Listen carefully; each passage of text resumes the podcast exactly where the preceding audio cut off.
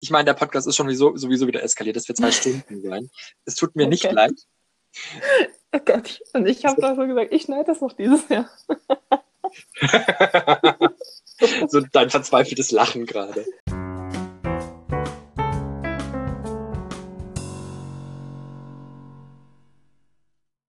Hallo FreundInnen der seichten Unterhaltung. Ich bin Fabi. Ich bin Isa.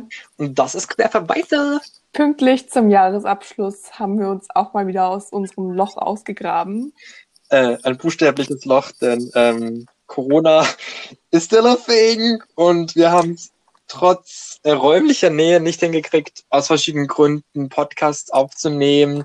Es ist nicht so, dass wir keine Ideen haben. Es fehlt an Zeit, Energie und ähm, ein Mangel eines besseren Wortes, gute Laune?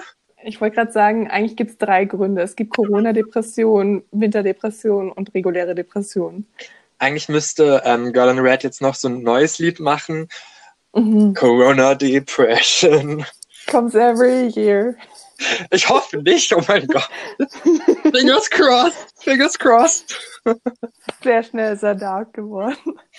Ja, aber äh, dennoch möchten wir uns kurz an dieser Stelle dafür bedanken. Äh, Yay! Also die letzte Folge, die haben wir im September hochgeladen und die ist jetzt fast 300 Mal gehört worden. Von solchen Zahlen haben wir früher geträumt und wir müssen nicht mal viel aktiv dafür tun. Also irgendwie stolpern anscheinend Menschen über unseren kleinen Podcast und finden das so gut, dass sie so eine Folge wie unser erstes Mal die ganze Zeit hören. ähm, deswegen vielen lieben Dank. Ähm, es bedeutet uns sehr viel, dass so viele dieses Jahr den Weg zu uns gefunden haben und wir hoffen, dass wir im nächsten Jahr ein bisschen, naja, naja. Ähm, zuverlässiger werden, I guess. Dass wir weiterhin guten Content rausbringen, würde ich sagen. Das ist doch ein, ein Ermessen, äh, nicht Ermessen ist, ein, das ist ein, ein angemessenes Ziel. Oder? Ja, oder so. Genau. Ähm, Im Rahmen des Möglichen. Im Rahmen des Möglichen. Obwohl dieses Jahr alles im Rahmen des Unmöglichen war. Uff. Uff. Nun gut. Das ist mein ja. Wort des Jahres. Ja. Fabi? Wollen wir anfangen? Ja, und zwar, ich habe mir gedacht, weil dieses Jahr so digital für uns alle ist wie kein anderes Jahr, ist die Art und Weise, wie wir miteinander reden und wie wir Kontakt zu unseren FreundInnen halten, nochmal irgendwie ähm, ja, hat nochmal ganz, andere, ganz anders an Bedeutung geworden und musste auch nochmal ganz anders irgendwie austariert werden. Ähm, und ich habe darüber viel nachdenken müssen, als ich dieses Jahr ein Buch äh, direkt zweimal gelesen habe hintereinander. Und zwar Conversations with Friends von Sally Rooney, das 2017 erschienen ist. Ich bin so begeistert über diese Überleitung. Holy shit. Wann hast du dir Echt das gedacht? Das ist genial. Ich habe gedacht, das war jetzt sehr konstruiert, aber danke. ähm, es war so halb konstruiert, halb genial. Irgendwie war dieser, ich bin begeistert, fahre fort. Du hast Conversations with Friends dieses oder letztes Jahr gelesen? Dieses Jahr im Januar. Auch dieses Jahr, okay. Ich würde ganz kurz den Inhalt des Buches zusammenfassen. Äh, die mhm. Autorin habt ihr vielleicht schon erkannt. Äh, die hat auch Normal People geschrieben und ist äh, damit auch so richtig bekannt geworden, I guess. Ähm, und über Normal People haben wir natürlich auch schon in einem anderen Podcast, zumindest über die Serie, geredet. Naja, auch ein bisschen über das Buch. Über das ähm, Buch haben wir einen Blogbeitrag bei dir geschrieben. Ja, das stimmt. Das kann ich mich auch selber wieder pluggen. Äh, ich habe einen Bücherblog, nachmehrbücher.de. Herzlichen Glückwunsch. Ähm, um jetzt kurz den Inhalt von Conversations with Friends zusammenzufassen. Ähm, es geht wie im Werk Sally Rooney's allgemein, könnte man jetzt wohl schon sagen, um Kommunikationsschwierigkeiten. Und zwar äh, ist Frances die Ich-Erzählerin, die ist 21, studiert äh, Literatur im College, ähm, äh, nicht im College, in, in der Uni halt. University. Ähm, ja, genau. Äh, und sie ist so ein Herz und eine Seele mit ihrer besten Freundin Bobby. Die hatten auch früher mal was miteinander. Jetzt haben sie nicht mehr was miteinander, außer groß zwischenmenschliche Konflikte, die keiner so richtig anschneidet. Nur so nebenbei. Äh, und die lernen äh, ein Künstlerpaar kennen, und zwar Nick und Melissa. Ähm, und dann entwickelt sich keine Ménage à trois per se, aber äh, sagen wir mal so, Francis geht eine Affäre mit diesem Ehemann ein und äh, daraus entspinnt sich dann so einiges äh, an mehr oder weniger großen Drama.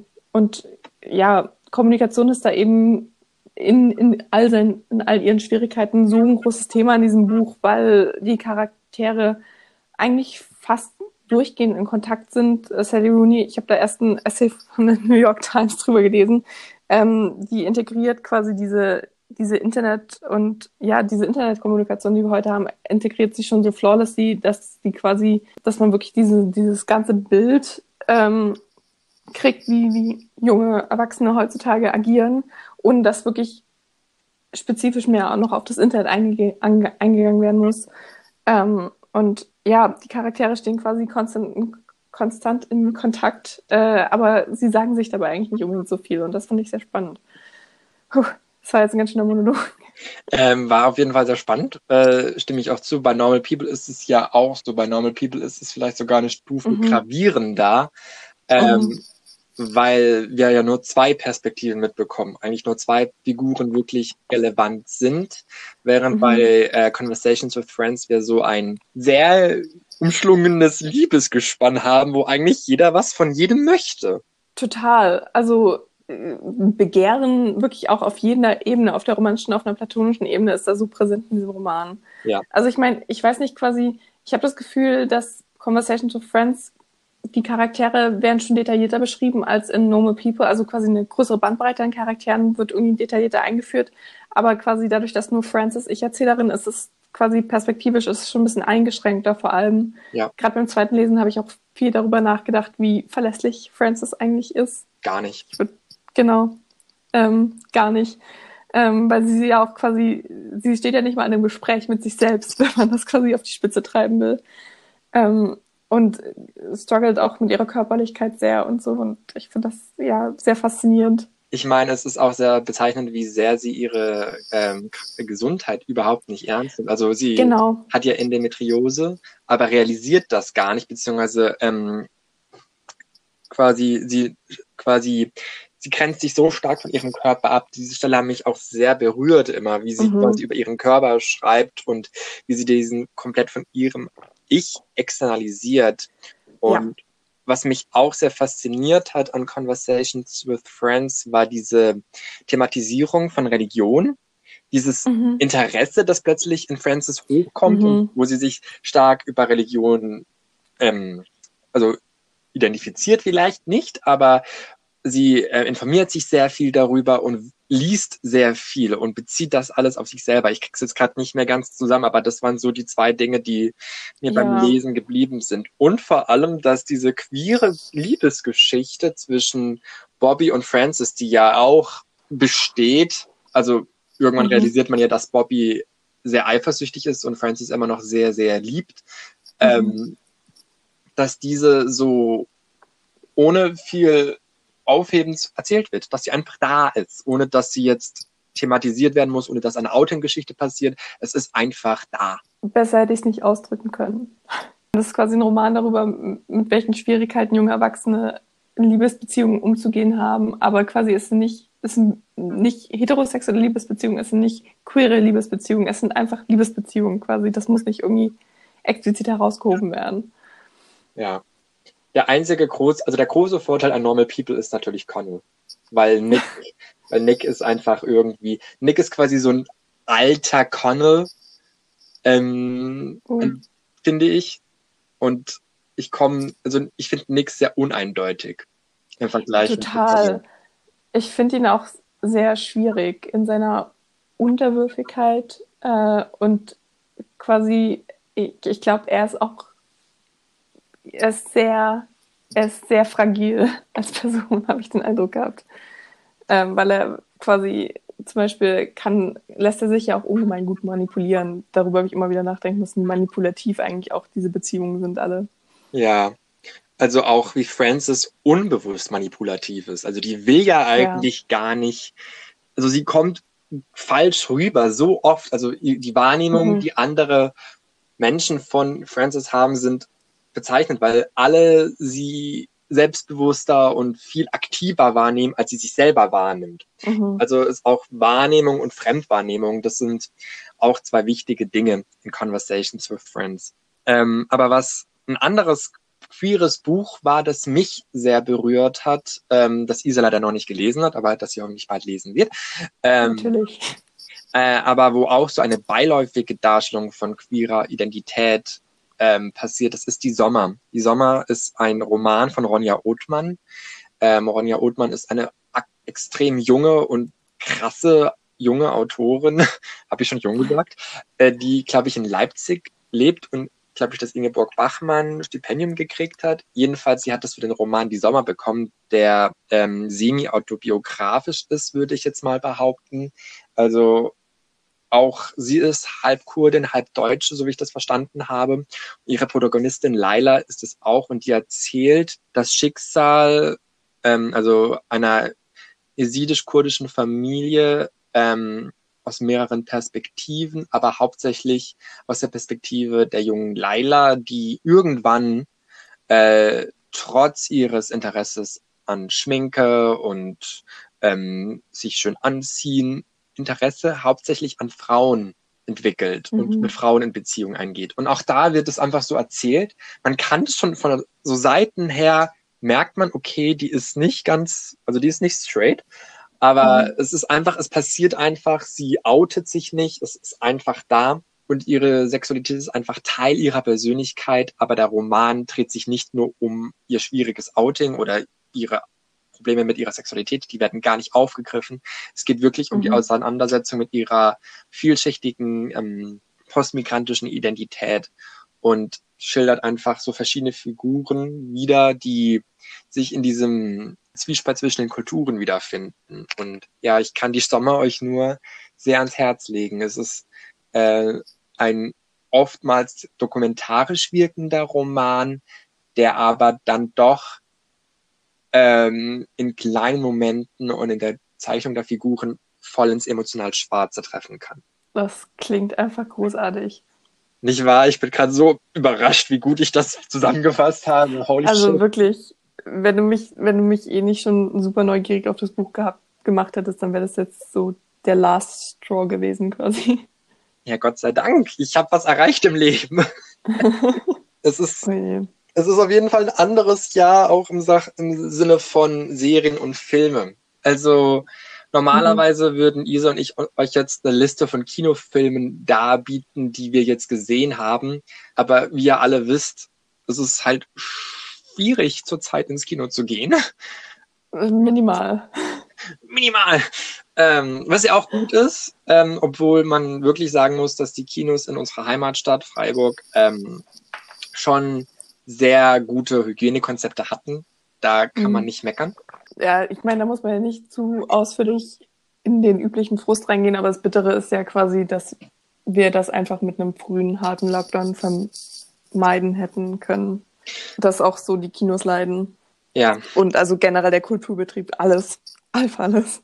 Es ist halt gemein, wenn man quasi erst alles runterfährt, dann langsam wieder alles hochfährt, bis es quasi, okay, wir machen wieder mehr, mehr, mehr, mehr, mehr und dann wieder zack. Ja. Das ist halt, ja. Ja. Ich glaube, in vielerlei Hinsicht und an vielen anderen Stellen wurde besser über den Kulturbetrieb und quasi wie er während Corona leidet gesprochen, als jetzt bei uns im Podcast. Natürlich. Aber ähm, wir sind auch gefrustet, wir sind auch traurig, aber wir drücken natürlich uns allen die Daumen, dass 2021 wir uns nicht wieder an der gleichen Stelle befinden und ja. Aber nichtsdestotrotz, es gab Filme im Kino, die wir gesehen haben. Es so, gab Filme. So, wow. So vor allem am Anfang des Jahres und kurz mhm. am nächsten Lockdown ist mir aufgefallen. Also meine, ja, stimmt. meine Highlights sind aus diesen zwei ähm, Zeitzonen, sag ich mal, mhm. Weil das ist entweder die Post-Oscar-Session, also quasi die Filme, die aus den Oscars rausgespült kommen. Mhm. Und im Oktober, September beginnen dann quasi die Prä-Oscar-Session, also die Filme, die für die Oscars zählen. Ah ja. Und dazwischen kommt eh nicht vieles. Also ich habe Berlin Alexanderplatz gesehen und fand's okay. Ich habe bis gerade eben vergessen, dass ich diesen Film gesehen habe. Ich habe aus Versehen Känguru-Chroniken geguckt und bereue es zutiefst. Ja, ich habe dich gewarnt. Das zu meiner Verteidigung. Ich habe ihn leider auch dieses Jahr gesehen. Das war ein Fehler. Das waren vor allem, ich glaube, ich habe ihn für vier Euro geleiht und das war zu viel. Ich habe ihn für ein Euro geliehen und das ist, äh, war auch verschenktes Geld. Aber ja, ich verstehe halt einfach nicht, wie äh, Marc-Uwe Kling so selbst sein eigenes Werk so versauen konnte? Mhm. Ja, das habe ich noch gesehen. Ich habe Undine gesehen, den hast du nie gesehen, oder? Nee, ich wollte, aber dann warst du ohne mich im Kino. Ja, also es ist auch nicht viel verpasst. Paula Bär hat zwar den Europäischen Filmpreis gewonnen, aber Oh. also sorry, dann kann ich auch den Europäischen Filmpreis gucken, gewinnen. Ich kann auch ausdruckslos in die Kamera gucken und ein bisschen schön sein. Aber bei Paula Bär, ihr Oh könnt, Gott. wer mir Paula Bär schmackhaft machen will, dann bitte uns einfach schreiben. Ich, ich, ich verstehe den Appeal an dieser Frau leider einfach nicht. Okay, ja. Weißt du, wer Paula ich, Bär ja. ist? Ich habe sie gegoogelt, glaube ich, nachdem du mir von Undine erzählt hast. Und ich finde, warte, war, war die nicht auch im Werk ohne Auto Ja. mit dabei? Die am Klavier saß, die nackte. Ja, immer. Ah, okay. Ja. Ähm, das ist meine Erinnerung an sie. Ja, mehr muss man Ähm, auch nicht von ihr wissen. Und du hast dieses Jahr auch Parasite gesehen, oder? Ja, Parasite war toll. Parasite ist in meinen Parasite- Top Ten. Ja, tatsächlich ist es auch der einzige Film, den ich im Kino gesehen habe, der es auf diese Liste geschafft hat. Und das war am Anfang des Jahres. Das ist ein Spannend. bisschen traurig. Ja. Ich glaube, Parasite ist halt einfach hat dieses Phänomen, dass man es einfach nicht beschreiben kann. Tatsächlich nicht. Das ist einer, also dieser Film entwickelt so eine psychologische Sogkraft. Das ist einfach, du, du bist so zwei Stunden lang einfach am ganzen Körper beklemmt. Mhm. Und du wechselst so, der Film wechselt so mühelos von einem Genre ins nächste. Erst so Oh ja. Sozialdrama, Komödie, Horror. Also Mhm. alles drin. Und es ist Ja. so gut gespielt. Ja. so, so schwarzhumorig, so ähm, detailliert, so detailverliebt vor allem. Mhm. Und was mir auch gefällt an dem Film, er erklärt nicht. Also Oh ja. wir sind am Schluss vielleicht überrascht, dass die Dinge passieren, wie sie passieren, aber sie werden davor angedeutet und alles quasi fußt ineinander und das ist grandios gemacht. Mhm. Also, Also, ja. sagt, Hat zu Recht den Oscar gewonnen, würde ich sagen. wollte ich auch gerade sagen, also ist Ach, zu Recht so der ausgezeichneteste Film dieses Jahr gewesen. Da kommen die anderen Filme nicht auf dieser Liste wirklich dagegen an. mhm. Also ich habe noch Futur 3 drin. Hast du den nicht drin? Den habe ich nicht mit reingenommen, weil der mich nicht, also der hat mich einfach nicht so umgehauen. Ich, also quasi, ich kann das nicht, ich kann das nicht spezifisch benennen. Ich glaube, das war was sehr, ich glaube, ich war einfach nicht in dem richtigen Headspace für diesen Film in dem Moment. Ich habe ihn tatsächlich auf meine Eins gemacht, weil er für Uh. mich, also für mich, er ist nicht perfekt. Ich finde die letzten 10, 15 Minuten finde ich auch, hauen auch so raus, als es auf so eine abstrakte Ebene geht und auf eine Mhm. sehr sphärische Ebene geht. Da fühle ich mich auch nicht hundertprozentig abgeholt. Aber ähm, es war so eine schöne Liebesgeschichte. Auch hier wurde queere Identität einfach, also schon größtenteils einfach als gegeben erachtet und nicht problematisiert, sondern einfach hervorgehoben. Es gab keine müh ähm, mühseligen ähm, quasi Outing-Geschichten und das wurde Mhm. gleichzeitig so schön verpackt mit einer Schilderung der Situation von Geflüchteten in Deutschland und von Rassismus und Ausgrenzung und ja, der Film hat mich sehr oft berührt und ja, ich glaube, der ist halt ein wichtiger Film, weil der zeigt, in welche Richtung das deutsche Kino gehen kann. Auf jeden Fall. Ja. Bude 3 ist mir einfach nicht im Gedächtnis geblieben. Ich kann ich kann es mir nicht erklären. Also ich habe das auch quasi appreciaten können, diese, diese mühelose Queerness. Und ähm, ich glaube halt auch, dass es quasi nicht nur diesen basic queeren Dialog geführt hat, sondern auch wirklich in die Details von einem, keine Ahnung, zum Beispiel auch von einem queeren Sexleben gegangen ist. Ähm, das habe ich definitiv appreciated, aber quasi, ich erinnere mich nur noch, dass ich dreimal mir schon dachte, okay, der Film könnte jetzt hier enden und er hat immer noch nicht geendet und dann bin ich rausgegangen und ich habe irgendwie diesen Film sofort wieder loslassen können. Spannend. Aber Ja. das mit dem Ende, da stimme ich dir vollkommen zu, da haben sie es am Ende nicht Ja. hingekriegt. Aber ähm, ich kann vollkommen verstehen, dass dieser Film bei dir so weit oben steht. Ähm, aber ich wollte fragen, welche, welcher Film denn noch bei dir auf der Liste ist. Bei mir, ich, ich habe äh, kein richtiges Ranking. Ich nehme jetzt einfach mal als nächstes Set It Up raus. Das ist eine, Sehr schön. Äh, ich habe das auch vorhin schon zu Fabi gesagt, als wir off the record waren. Ich habe dieses Jahr mich zunehmend zu Trivialfilmen zugewendet, einfach weil quasi das pure Eskapismus ist und ich quasi auch es mir schwerfällt, da irgendwas Großartiges drüber zu sagen. Aber Set It Up wollte ich sehen, seit der 2018 erschienen ist. Ähm, ich bin keine Rom-Com-Guckerin. Ich bin in der Theorie eine, weil ich, glaube ich, im Kern total diesen Shit mag, aber halt im Kern und in der Theorie. In der Praxis bin ich meistens genervt. Ähm, aber Set It Up äh, hat, hat mich wirklich sehr glücklich gemacht. Also Zoe Deutsch und Glenn Powell, die machen das so gut. Das ist einfach, man schippt die so hart und die haben so dieses perfekte Enemies to Lovers, wo sie zu dem Zeitpunkt, wo sie Enemies sind, sich nicht gegenseitig fix und fertig machen und sonst was beleidigen oder es einfach schrecklich zueinander sind, wo, wo sie einfach diese perfekte Prise gemein zueinander sind wo sich quasi diese Tension heraus ergibt und dieser Film greift halt lauter Tropes auf, aber quasi lässt die gar nicht erst so weit kommen, dass sie irgendwie toxisch werden können. Und es ist einfach großartig. Es ist wirklich, es hat, es hat mich einfach so glücklich gemacht, dieser Film. Ähm, ich glaube, ich hatte den Film mal in meiner Liste von 2018 drin, aber ich habe den, glaube ich, dieses Jahr tatsächlich auch nochmal geguckt äh, mit meiner oh. Familie, weil das ist so ein Film, der hat schon so das der hat so Attribute eines klassischen Rom-Com-Films. Mhm. Und ich bin ein großer Fan von Glenn Powell. Ich mag den sehr, sehr gerne. Ich folge dem sehr gerne auf Instagram. Der ist zum einen natürlich sehr attraktiv, aber der ist auch sehr, sehr witzig. Mhm. Und er ist auch sehr süß in dem, was, wie er agiert auf Social Media. Und er hat vor allem sehr viele Beiträge mit seiner Oma und das finde ich so so putzig. Also seine Familie inszeniert quasi immer die Oma als den großen Star der Familie und er ist einfach Ach Gott. so herrlich auf dem Boden geblieben und ist aber trotzdem mit halb Hollywood befreundet, weil er einfach diesen krassen Charme hat. Und mhm. ich wünsche diesem Mann so eine der größten Karriere, weil er einer der sympathischsten Filmstars für mich ist. Also ich mag mhm. Glenn Paul sehr gerne und Zoe Deutsch ist auch eine tolle Schauspielerin.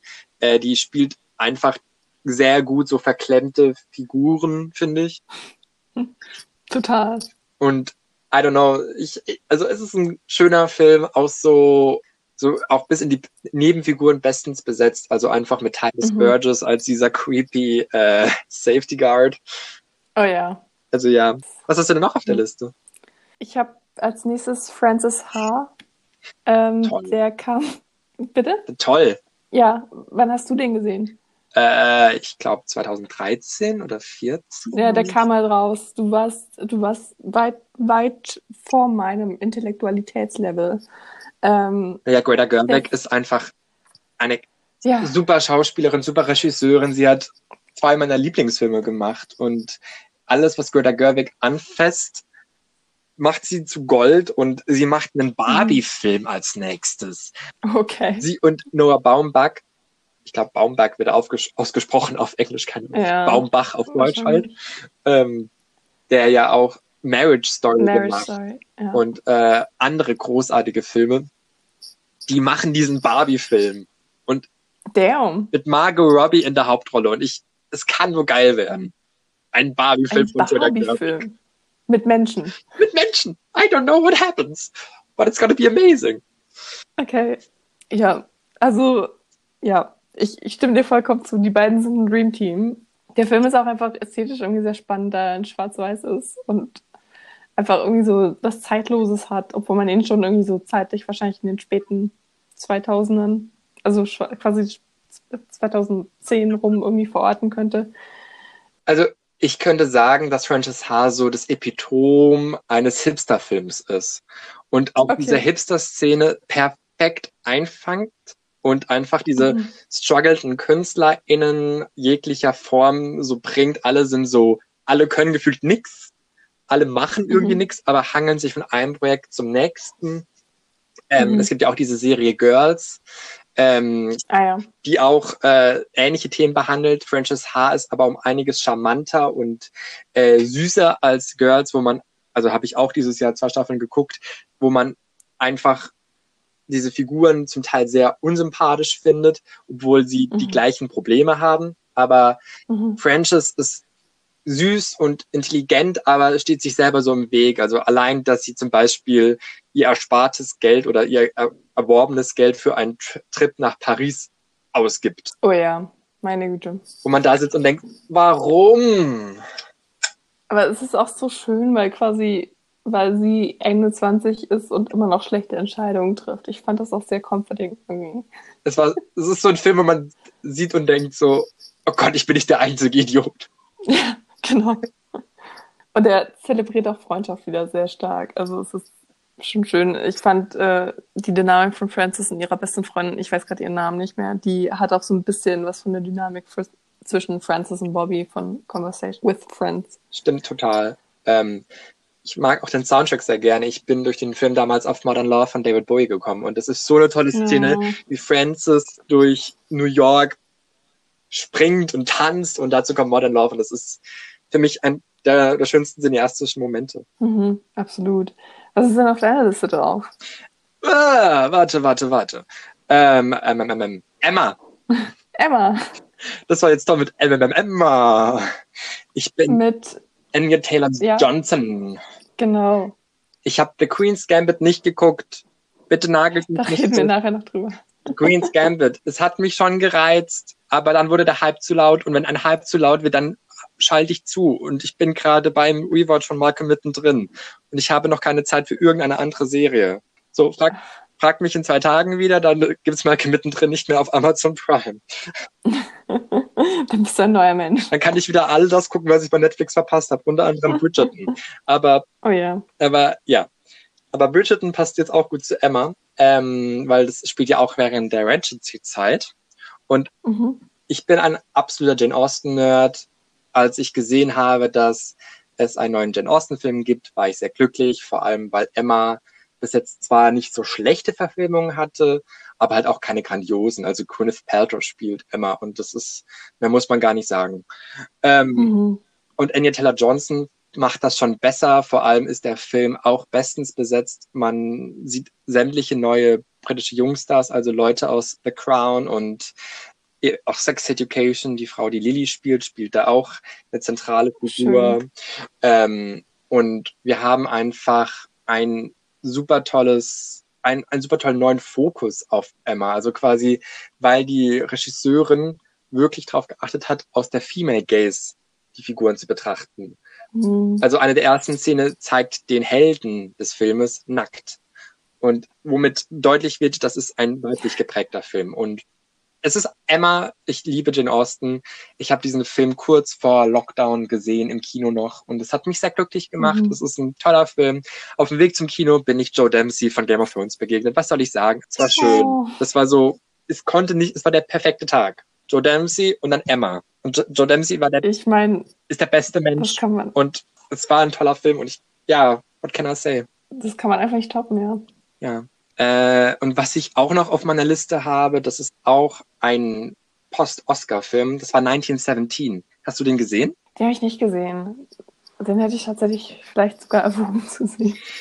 Ähm, ich habe am Anfang gedacht, 1917 könnte mir nicht gefallen, weil Erster Weltkrieg und äh, Kriegfilme und Boring und so. Aber dieser Schauspieler George McKay, also äh, die Freundin, mit der ich drin war, liebe Grüße, und ich haben uns schockverliebt in George McKay, weil der so krass genial spielt und mhm. diesen Film trägt, die Emotion, diesen Schmerz, diese Angst und alles, die Kamera ist ja irgendwann nur noch auf ihm und folgt ihm. Und dieser Schauspieler bringt eine enorme Leistung auf. Und dass er nicht für den Oscar nominiert wurde oder für den Golden Globe, das ist eine Frechheit. Das ist eine Frechheit. Der hat das so gut gespielt. Und klar, Kameraführung, alles Mögliche, sehr gut, schöner Soundtrack, auch mhm. alles gut gemacht. Ähm, Sam Mendes hat dann einen tollen Film abgeliefert, aber George McKay hat alles aus diesem Film rausgeholt und ja, mehr ist dazu nicht zu sagen. Klingt großartig, ja. Und mein letzter Post äh, Prä-Lockdown-Film im Kino äh, war Jojo Rabbit. Mhm. Hast du den gesehen? Nee, oder? Nee. Auch äh, Film, der bei den Oscars extrem gut angekommen ist, ähm, aber glaube ich nicht so viel gewonnen hat. Ich glaube, Taigi Waititi hat äh, Haupt hat nur einen Oscar fürs beste Drehbuch bekommen. Mhm. Äh, Scarlett Johansson hat da eine ihrer zwei Oscar-Nominierungen dieses Jahr bekommen und hat das toll gespielt. Ähm, ganz kurz zum Inhalt. ich erzähle gar, gar nicht zum Inhalt.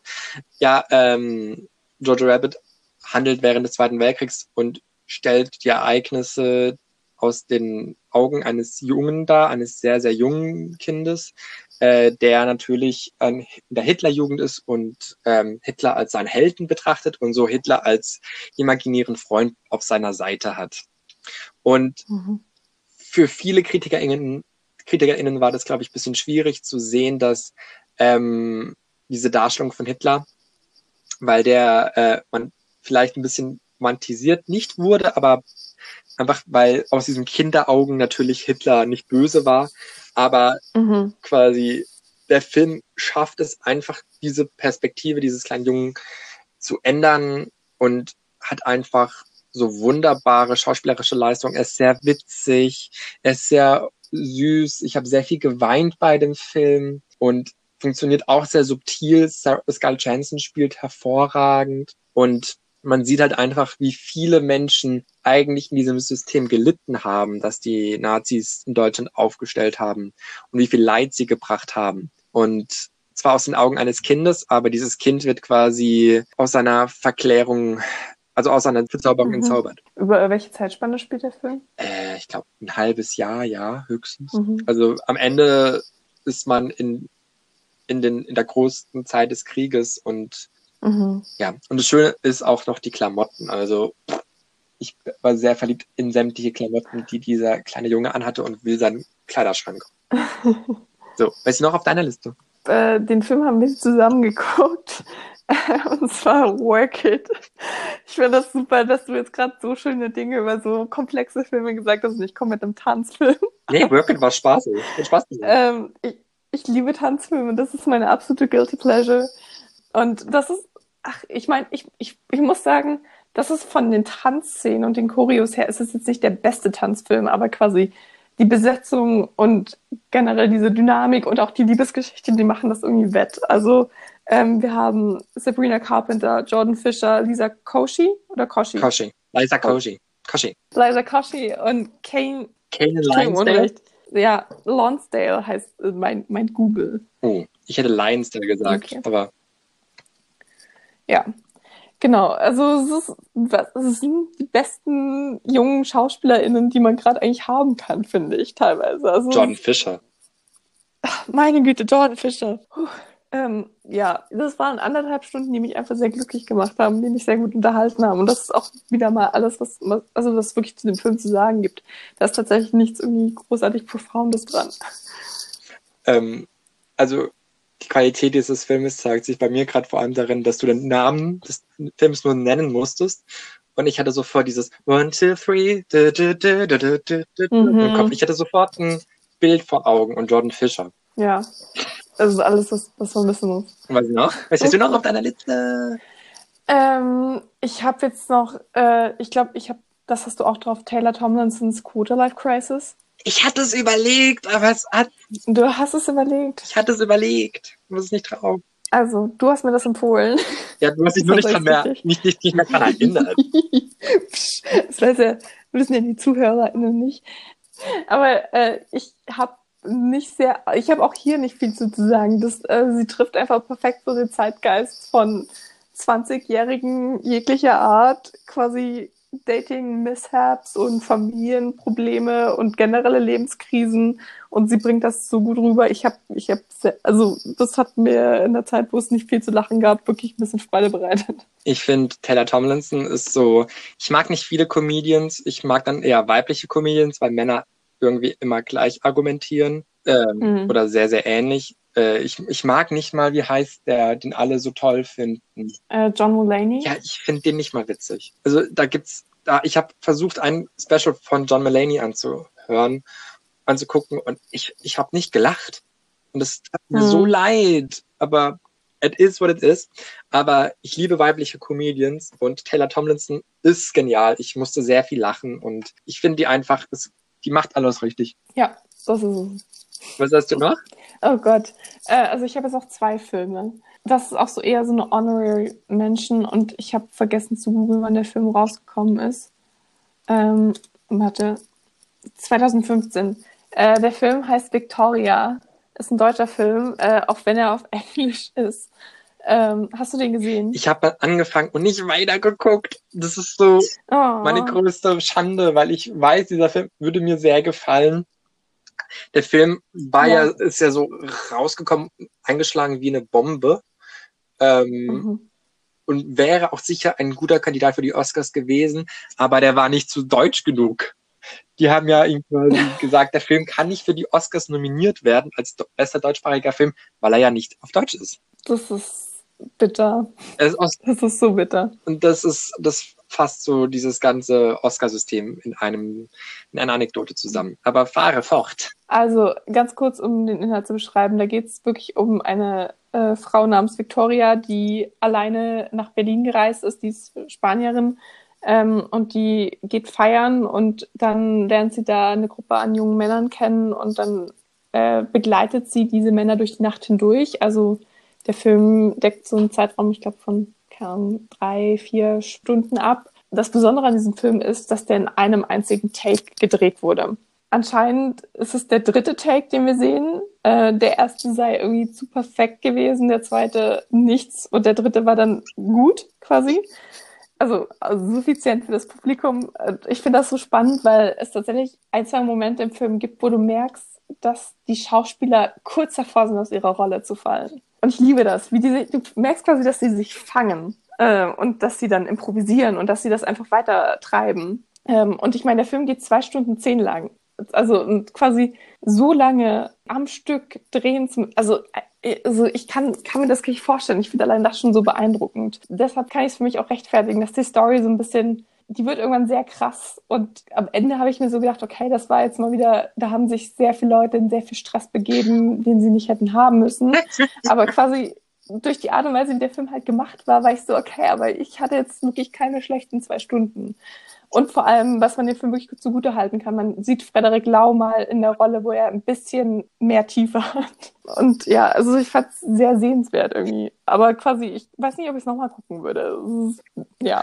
Ich finde es so spannend, was du über Frederik Lau sagst, weil er eigentlich durch solche Rollen wie Victoria quasi bekannter wurde. Also er war ja ein Mhm. Und hat sich als sehr ernstzunehmender Dramaschauspieler etabliert. Und dann wurde er halt in diese ganzen, diesen ganzen doofen Komödien gecastet. Genau. Und da ist halt mehr Geld wahrscheinlich einfach. Also so doof das Mhm. klingt. Und das mache ich ihm auch nicht zum Vorwurf. Aber ähm, er spielt es trotzdem gut. Äh, also es, er ist dann immer ein Lichtblick in diesem Film, weil er ja sowas Schnodderiges hat. Ja, ja, genau. Es ist großartig irgendwie. Also, Also ich weiß nicht, kennst du SMS für dich mit von Caroline Herfurth? äh, nee, leider nicht. ist so ein schöner deutschsprachiger ähm, Film. Also Caroline Herfurth ist von all diesen Regisseuren, äh, SchauspielerInnen, die Regie, Regie betreiben wollen, ist sie so die talentierteste, finde ich. Also besser als Florian David Mhm. Fitz oder Matthias Schweighöfer und natürlich um einiges als äh, Till Schwei äh, Schweiger. Und die hat, äh, SMS für dich ist ein wunderschöner Film. Und ich wollte ja auch noch diesen wunderschön dieses Jahr gucken. Den kenne ich nicht. Das ist so ein Film von ihr, wo im Prinzip wieder die ganz normalen Leute mitspielen. So, ah, okay. Nora Tschirner spielt wieder mit. Äh, so äh, alle alle bekannten Leute aus dem deutschen Film spielen da wieder mal irgendwo mit. Es sind Mhm. immer die gleichen fünf Nasen, aber es macht Caroline Herfurth. Deswegen ist es so traurig, dass die Kinos gerade zu sind. Auf den Film habe ich mich echt gefreut. Mhm. Aber ja, Victoria steht auch auf meiner To-Do-Liste. To-Watch-Liste, I'm sorry. Ja, soll ich noch den letzten Film, den ich drauf habe, und dann kannst du deine Filme fertig nennen? Kann ich machen. Okay, also der letzte Film, aber das ist auch eher so eine Honorary Mention, ist The Half of It. Das ist bei dir eine Honorary Mention, der ist bei mir auf Platz sieben. Uh, aber ich habe ich hab insgesamt sieben Filme hier auf der Liste, also quasi kann alles nix heißen, wa? Ähm, Ja, nix. also quasi, äh, ich habe das mein, mein, mein einziges Problem mit der Haferwit ist, wir haben ja so einen ausführlichen Podcast dazu gemacht und quasi ich kann, ich bewundere den Film auch für die Art und Weise, wie er Queen es darstellt. Es ist einfach großartig. Es ist so schön einfach. Ähm, aber quasi, es ist mir einfach nicht nachhaltig genug im Gedächtnis geblieben. Ähm, bei mir ist es gerade andersrum. Gerade weil wir den ausführlich besprochen haben, ist mir der sehr im Gedächtnis geblieben und ich habe immer noch so Szenen wie diese im Pool vor Augen oder Sowieso. sowieso. Aber Also ich, ich meine, diese Pool-Szene ist diese, das ist wirklich eine, also okay, für diese Pool-Szene ist der Film eigentlich schon empfehlenswert. Aber continue. Man könnte ja auch sagen, das ist quasi so Locus Amönus mäßig, oder? Total. Absolut. Vor allem dadurch, dass sie halt da sich so vorsichtig näher kommen, ist so dieses, dieses zurückgezogene, dieser ersten queeren Liebe, ist da so in einer Zärtlichkeit dargestellt in Verknüpfung mit diesem Ort. Das ist einfach großartig. Ja, also aber auch der beste männliche Ally in einem Film, den ich je gesehen habe. Ich mochte den Schauspieler so, mhm. so gerne. Äh, ich kann mich an alle ihre Namen nicht erinnern, außer an Ellie. Aber ähm, ich mochte den Film auch wahnsinnig gerne und war einfach, das war für mich die beste Netflix-Komödie dieses Jahres. Ich habe nicht mehr viel Netflix-Filme geguckt. Also ich habe noch Holiday mhm. geguckt und den fand ich, der ist halt nicht so gut. So richtiger Trash. Mhm. Aber ähm, das war für mich der einzige Netflix-Film dieses Jahr, den ich auf dieser Liste haben wollt. Aber was, welche Filme sind denn sonst auf deiner Liste, wenn ich diese Netflix Wir hatten ja auch Never Really Always Sometimes gesehen. Den hast du gar nicht erwähnt. Den habe ich auch nicht erwähnt. Warum nicht? Ich hab, also mal quasi, es hat mir, es hat mir denselben, meinen üblichen Konflikt gegeben. Ich fand den Film gut, nämlich aus dem Kino gegangen. Ich habe nicht mehr drüber nachgedacht. Also, also wenn ihr Isa äh, überzeugen wollt, dann muss sie über euch nachdenken. Ganz wichtig. Tatsächlich. Tatsächlich. Das hat selbst Set abgeschafft, weißt du? Ich habe überlegt, Lala nicht auf die Liste zu machen. Vielleicht hat es niemand gemerkt. Ich meine, ich habe den Film anderthalb Mal dieses Jahr gesehen. Nee, sogar zweieinhalb Mal. Nur zweieinhalb Mal? Mensch. Na und? Also nächstes Jahr also mindestens zehnmal. Ja, das klingt machbar. Der ist auch ab Januar wieder auf Amazon Prime. Ja, Halleluja. Nur so FYI. ich weiß noch, irgendwann wollte ich unbedingt mit FreundInnen äh, La La Land gucken, weil der ja dann auf Amazon Prime war. Wir haben ihn nie zusammen geguckt.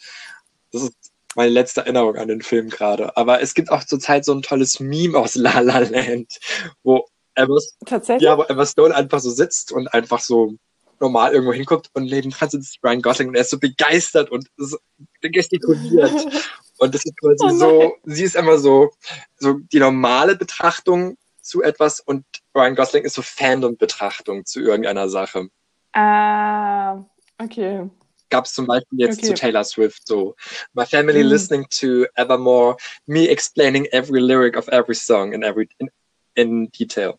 Das ist sehr, sehr, sehr gut, Elisabeth. Ähm, ich mochte Never Really Always Sometimes, weil er auch so nüchtern war. Also es ist die Geschichte, mhm. es ist ein Abtreibungsdrama und es wird erzählt, wie ein junges Mädchen schwanger wird und dann nach New York mit ihrer Cousine reist, um dort eine Abtreibung vornehmen zu lassen, weil in dem Stadt, in dem sie wohnt, braucht sie die Einwilligung ihrer Eltern.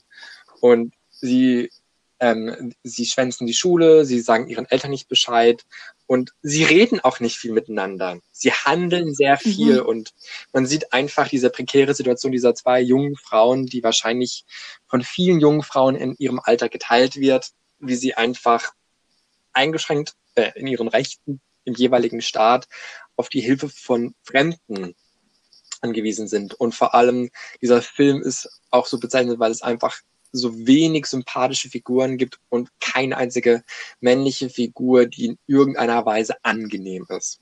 Und mhm. auch der Titel, der zwar am Anfang sehr holprig über die Lippen kommt, gibt irgendwann Sinn.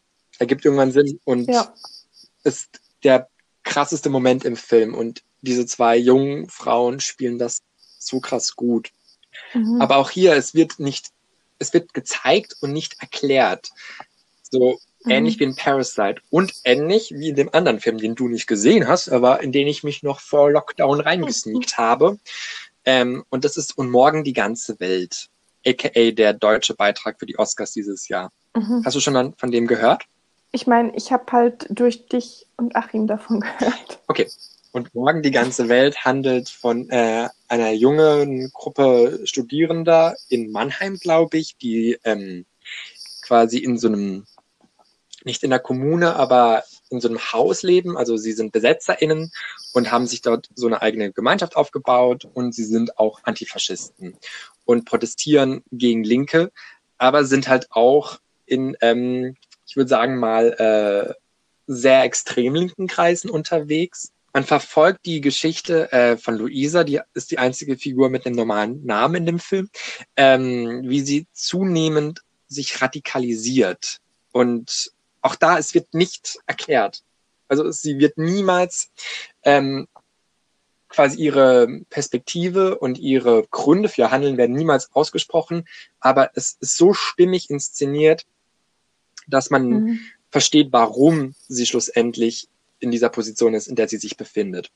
Ähm, so, und sie gerät in ein sehr interessantes Love Triangle mit zwei Typen, äh, wo sie und ein anderer Typ auf einen Typen stehen. Es ist, und sie haben ein sehr interessantes komplexes Beziehungsgeflecht am Laufen. Äh, okay. Ähm, und es ist auch, sie spielt das auch sehr hervorragend. Das ist Mala Emde, das ist äh, die aus 303, den Film, den du niemals mit mir gucken wolltest. den ich übrigens dieses Jahr auch gesehen habe und der nicht so gut war tatsächlich, aber auch nicht so schlecht. Das gibt mir eine immense Befriedigung. Jedenfalls, sie spielt das richtig, richtig gut. Ähm, und ähnlich wie bei Parasite ist das so eine Beklemmung die immer mehr da ist und die sich nicht so wirklich entlädt. Vor allem, weil die Situation, in denen sich äh, Luisa befindet, immer, immer prekärer und schwieriger werden. Aber der Film hat mhm. eigentlich losgelassen und Achim und ich mussten dann zwei Stunden lang wirklich noch in den Block laufen, um uns zu beruhigen, weil, weil der Film echt eigentlich losgelassen hat. Mhm. Ähm, und die zwei letzten Filme tatsächlich auf meiner Liste. Die sind auch letztes Jahr erschienen, aber habe ich auch erst dieses Jahr durch Amazon Prime ähm, bekommen. Und das sind Farewell und Booksmart. Ähm, sind beides großartige Filme. Farewell ist äh, zu Recht so ausgezeichnet worden und es ist also die wurden richtig gesnappt bei den Oscars. Aquafina spielt die Enkelin einer äh, Chinesin, der nicht gesagt wird, dass sie an Krebs sterben wird. Das ist anscheinend Tradition oh in China. Und die ganze Familie reist zusammen, um die ähm, Hochzeit, die plötzlich da ist zwischen äh, ihrem Cousin und dessen japanischen, japanischer Freundin zu feiern, die kein Wort Chinesisch spricht. Wir haben Kulturen, die quasi ineinander fließen. Wir haben amerikanische versus chinesische Kultur und es ist auch eine sehr komplexe, komplizierte Familie, die dort versucht, auf ihre Art und Weise von der Großmutter Abschied zu nehmen. Und mhm. dann habe ich noch Booksmart und Booksmart ist instant ein Teen-Film-Klassiker geworden, den ich jedem nur ans Herz legen kann. Der ist auch perfekter Eskapismus und handelt von zwei äh, Absolventinnen einer Highschool, die merken, sie hätten vielleicht auch Spaß haben können im Leben. Und es. Oh. Uff. Das ist, das ist jetzt schon irgendwie so ein bisschen zu schmerzhaft. Aber ähm, das ist natürlich vor Corona. Ähm, da konnten sie noch so wilde Aktionen machen. Äh, der mhm. Film ist auch queer, ohne quasi queere Identität ansatzweise zu problematisieren. Die Freundschaft der beiden Frauen steht im Vordergrund und die Beziehungen, die sie mit den anderen Figuren haben, sind so zweitrangig. Aber auch der Film ist so mit allen neuen Topstars und im Prinzip Ben Platz äh, Freundeskreis besetzt. Dementsprechend große Empfehlung. Hat mir sehr gefallen. Auf den habe ich noch richtig Lust, tatsächlich, den noch irgendwann nachzuholen. Yay! Ja. Das musst du machen. Der ist toll. Okay. Ja. Ähm, Serien. Äh, ich hoffe, da haben wir ein bisschen mehr Überschwung. Ich habe wieder mal gezählt. Ähm, ich glaube, ich habe so 54, Scheiße. 55 Serien dieses Jahr geguckt. Ich habe es war Corona. mit meiner Mutter drüber gehabt. Sie hat mich gefragt, so es ist war schlimm, Corona. wenn ich zwei, drei Tage lang nur Serien gucke. Und ich so, nee, Mama, das machen die meisten normalen Menschen. Und dann habe ich ihr erzählt, dass du dieses Jahr so viele Serien geguckt hast. Und dann war meine Mutter beruhigt. Ja, aber das ist bei mir eigentlich ja nichts Neues. Ähm, was bei mir tatsächlich jetzt seit Oktober äh, gravierend ist, dass mhm. ich keine Lust habe auf irgendwas Neues. Also ich habe mehrere Rewatches gemacht dieses Jahr. Ähm, Friends, Gilmore Girls habe ich alles geguckt wieder, weil ich es gebraucht habe. Gilmore Girls habe ich jetzt über das Jahr verteilt geguckt und es war toll. Ich habe einen Mac mittendrin Rewatch gemacht. Ich habe einen Please Like Me Rewatch gemacht. Ich habe das gebraucht und ich finde, das ist auch okay.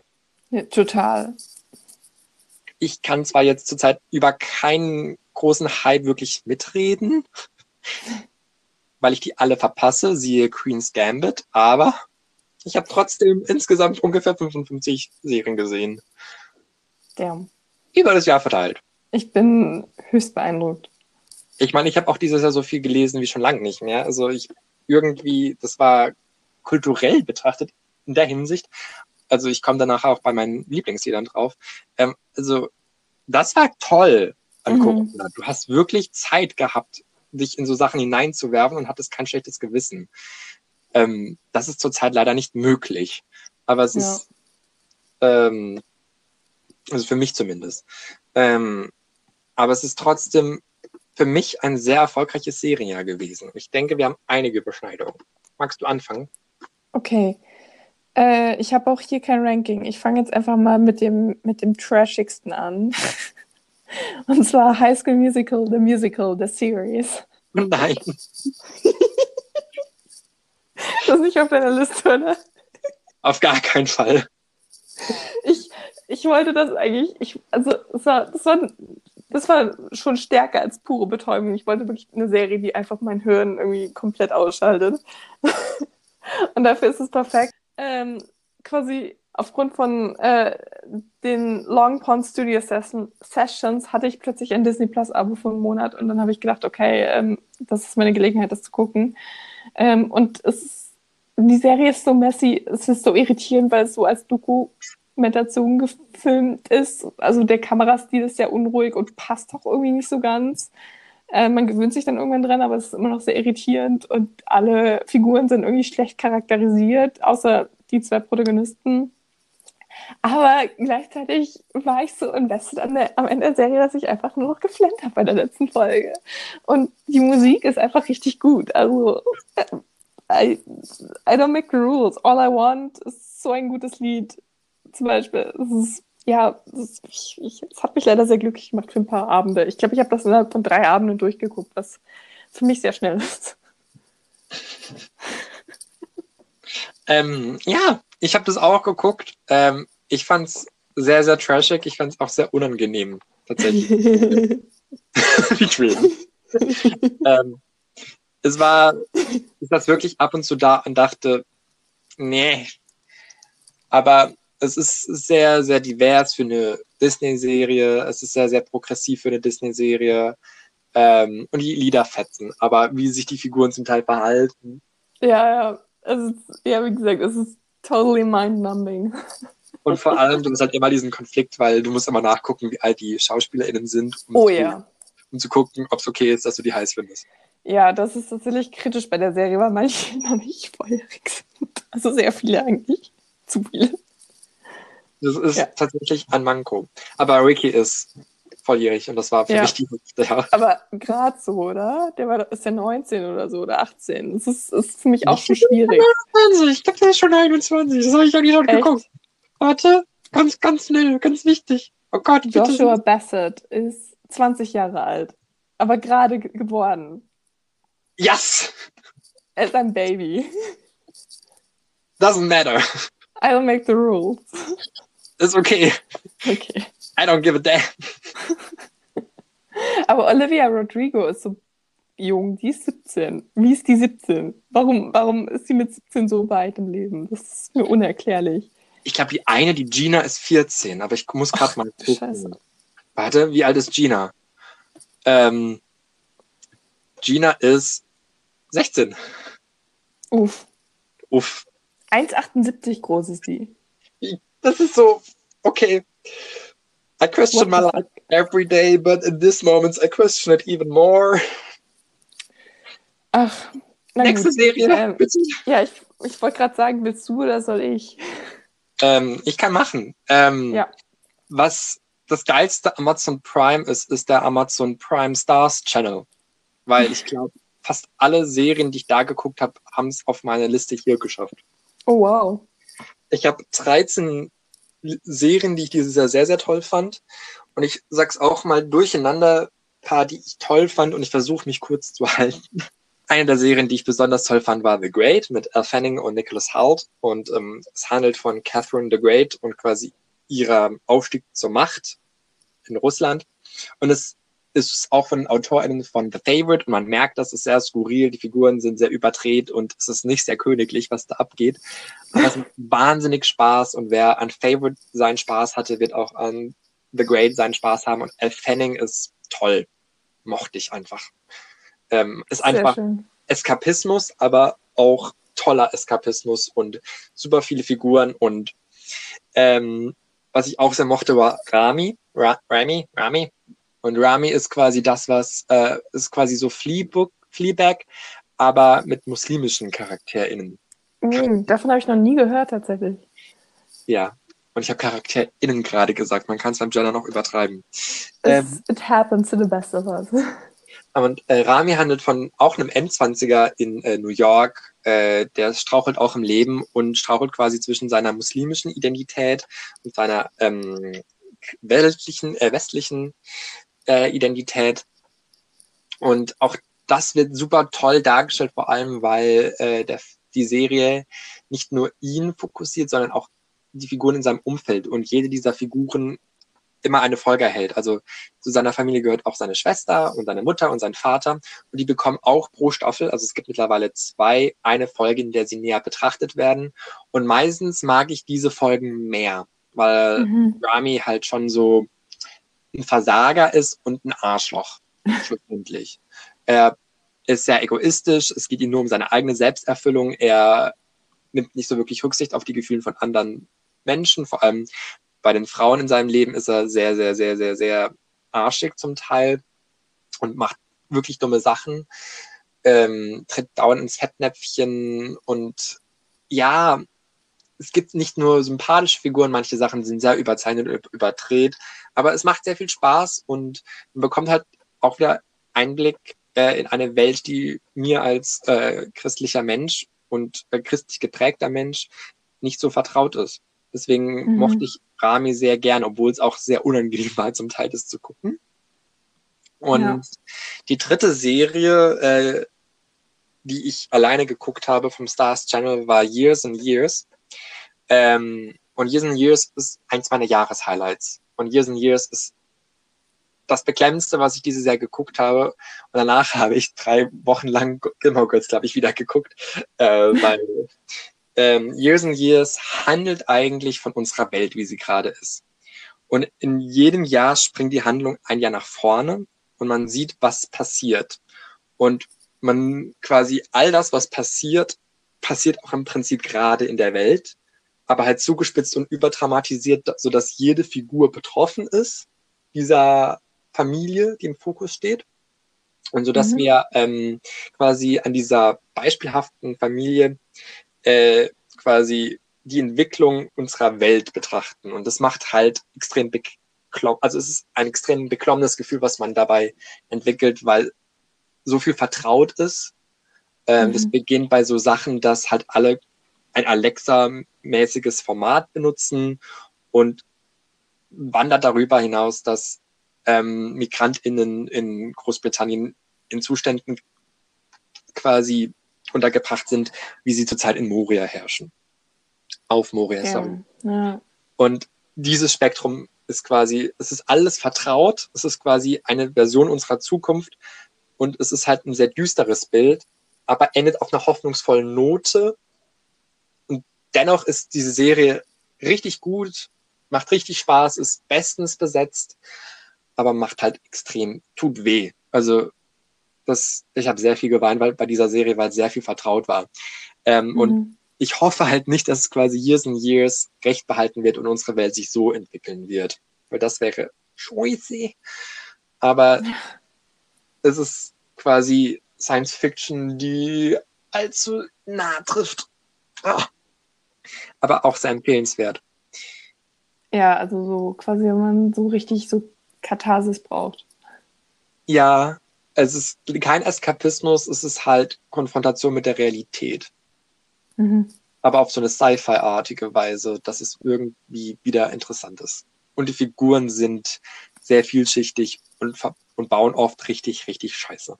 Krass. Ja. Ähm, und die letzte Serie vom Stars Channel, die ich empfehlen kann, wir sind nicht gesponsert da, übrigens. I wish. My life would be so much easier. Ähm, ist Normal People. Ja. Ist die bei dir auch drauf? Die ist bei mir auch drauf tatsächlich. Also ja, auch nachdem ich mich erst daran erinnert habe, dass es ja auch dieses Jahr war.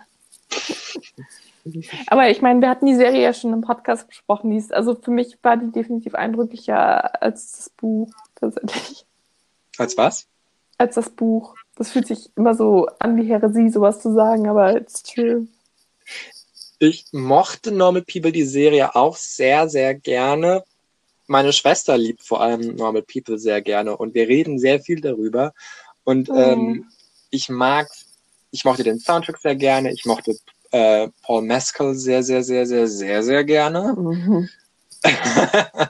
ähm, Everybody's Dream Savior Complex now. hast du das Video endlich gesehen?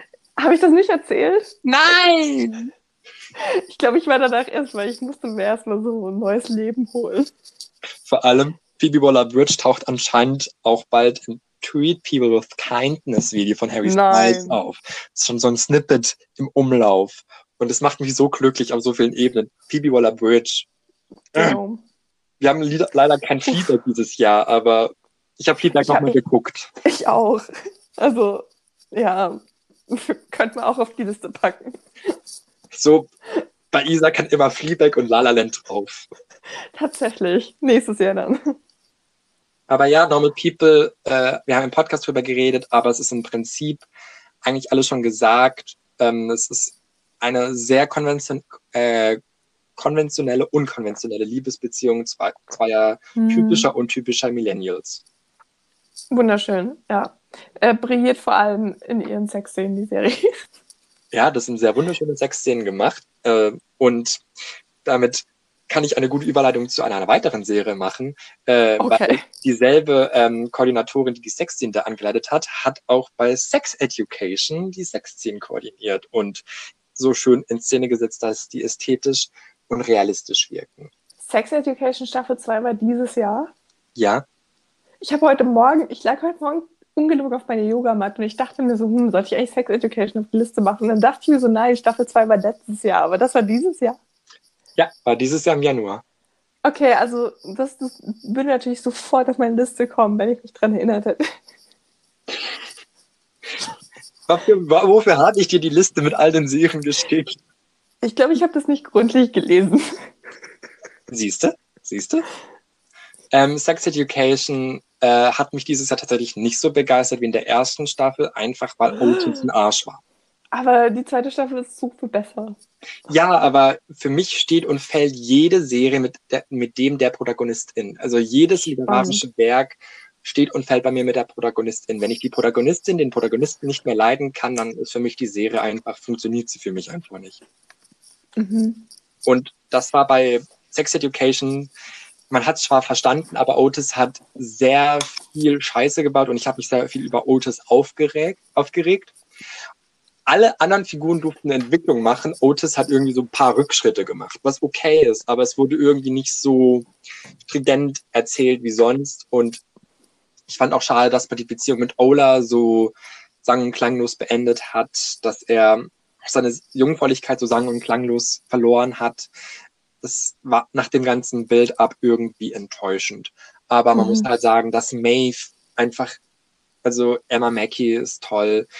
Ich liebe auch wieder mal Eric und Adam und Lily und Ola und alle sind toll. Also es, Die weibliche Solidarität ist einfach brillant in dieser Serie. Das ist so schön. also die Busszene ist und bleibt eine der besten Szenen dieses Jahr bei Netflix und Hm. damit bleibe ich. Aber es hat mich nicht so gehuckt wie andere. Also es hat einfach wegen Otis.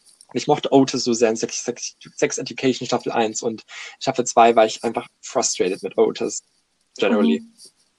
Ähm, könnte man auch mit der Protagonistin der nächsten Serie sein, aber ähm, war ich tatsächlich nicht, weil äh, obwohl sie so viel Scheiße baut und ihre Mitmenschen auch des Öfteren nicht gut behandelt, merkt man einfach, warum, weil sie sich in einem Zustand großer Trauer und Unzufriedenheit befindet. Und ich rede natürlich von Never Have Ever. Für mich äh, das amerikanische Sex Education.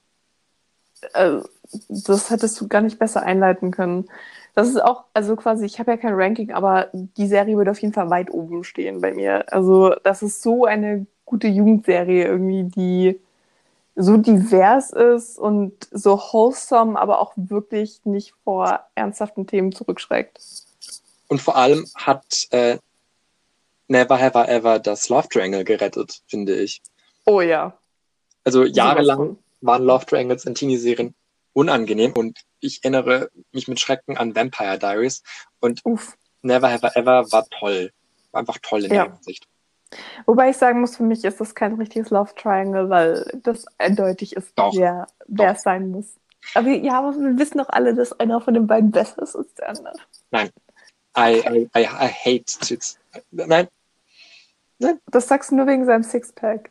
nein, sag ich nicht. Okay, Ich gut. glaube, wir werden viel von ihm sehen. Ich weiß, habe seinen Namen vergessen. Ich auch. Ich weiß Devi und Ben, warte. Okay, vielleicht habe ich doch ein Favorite. Aber nein, ich mag den anderen Ah. so sehr gerne. Warte, wie heißt Point proven. Nur wegen dieser Shirtless-Szene. Ja, er kann sein Paxton. T-Shirt sehr gut ausziehen. Danke, Paxton. Paxton kann sein T-Shirt wunderbar ausziehen. Das wissen wir alle. So smooth. Aber quasi Ben, ne? Ist halt Ben. I don't Ja. make the rules. Vor allem äh, der Schauspieler Darren Barnett, äh, der ist ja 29 und spielt einen 16-Jährigen. Das ist eigentlich Ja, ekelhaft. vor allem, weil alle anderen sind relativ jung gecastet. Soweit ich mich erinnere. Ja. Was ist denn noch auf deiner Liste? Ähm, also, ich habe dieses Jahr zum ersten Mal von Anfang bis Ende Bojack Horseman geguckt. Ähm, die Serie haben wir so oft in diesem Podcast schon angeschnitten. Ich kann nur noch mal betonen, es ist, ich dachte niemals, dass ich eine Zeichentrickserie so sehr feiern könnte. Die Serie kann einen richtig, richtig runterziehen und auch irgendwie richtig, richtig euphorisch machen und es ist einfach beeindruckend und das ist alles, was ich noch dazu sagen möchte. Bojack Horseman, eine der besten Serien, die ich je gesehen habe. Mhm. Beste Mediensatire, beste Oh Darstellung ja. Depression, so wunderbare ProtagonistInnen, die alle so fein ausge ausgezeichnet sind. Ähm, hat MeToo thematisiert, bevor es MeToo gab. Mhm. Hat so vieles vorhergesehen und so viele Dinge aufgenommen. Hat so viel Witz, so viel Herz, so viel, so viel ge gezeigt auch, was in einer Animationsserie eigentlich stecken kann.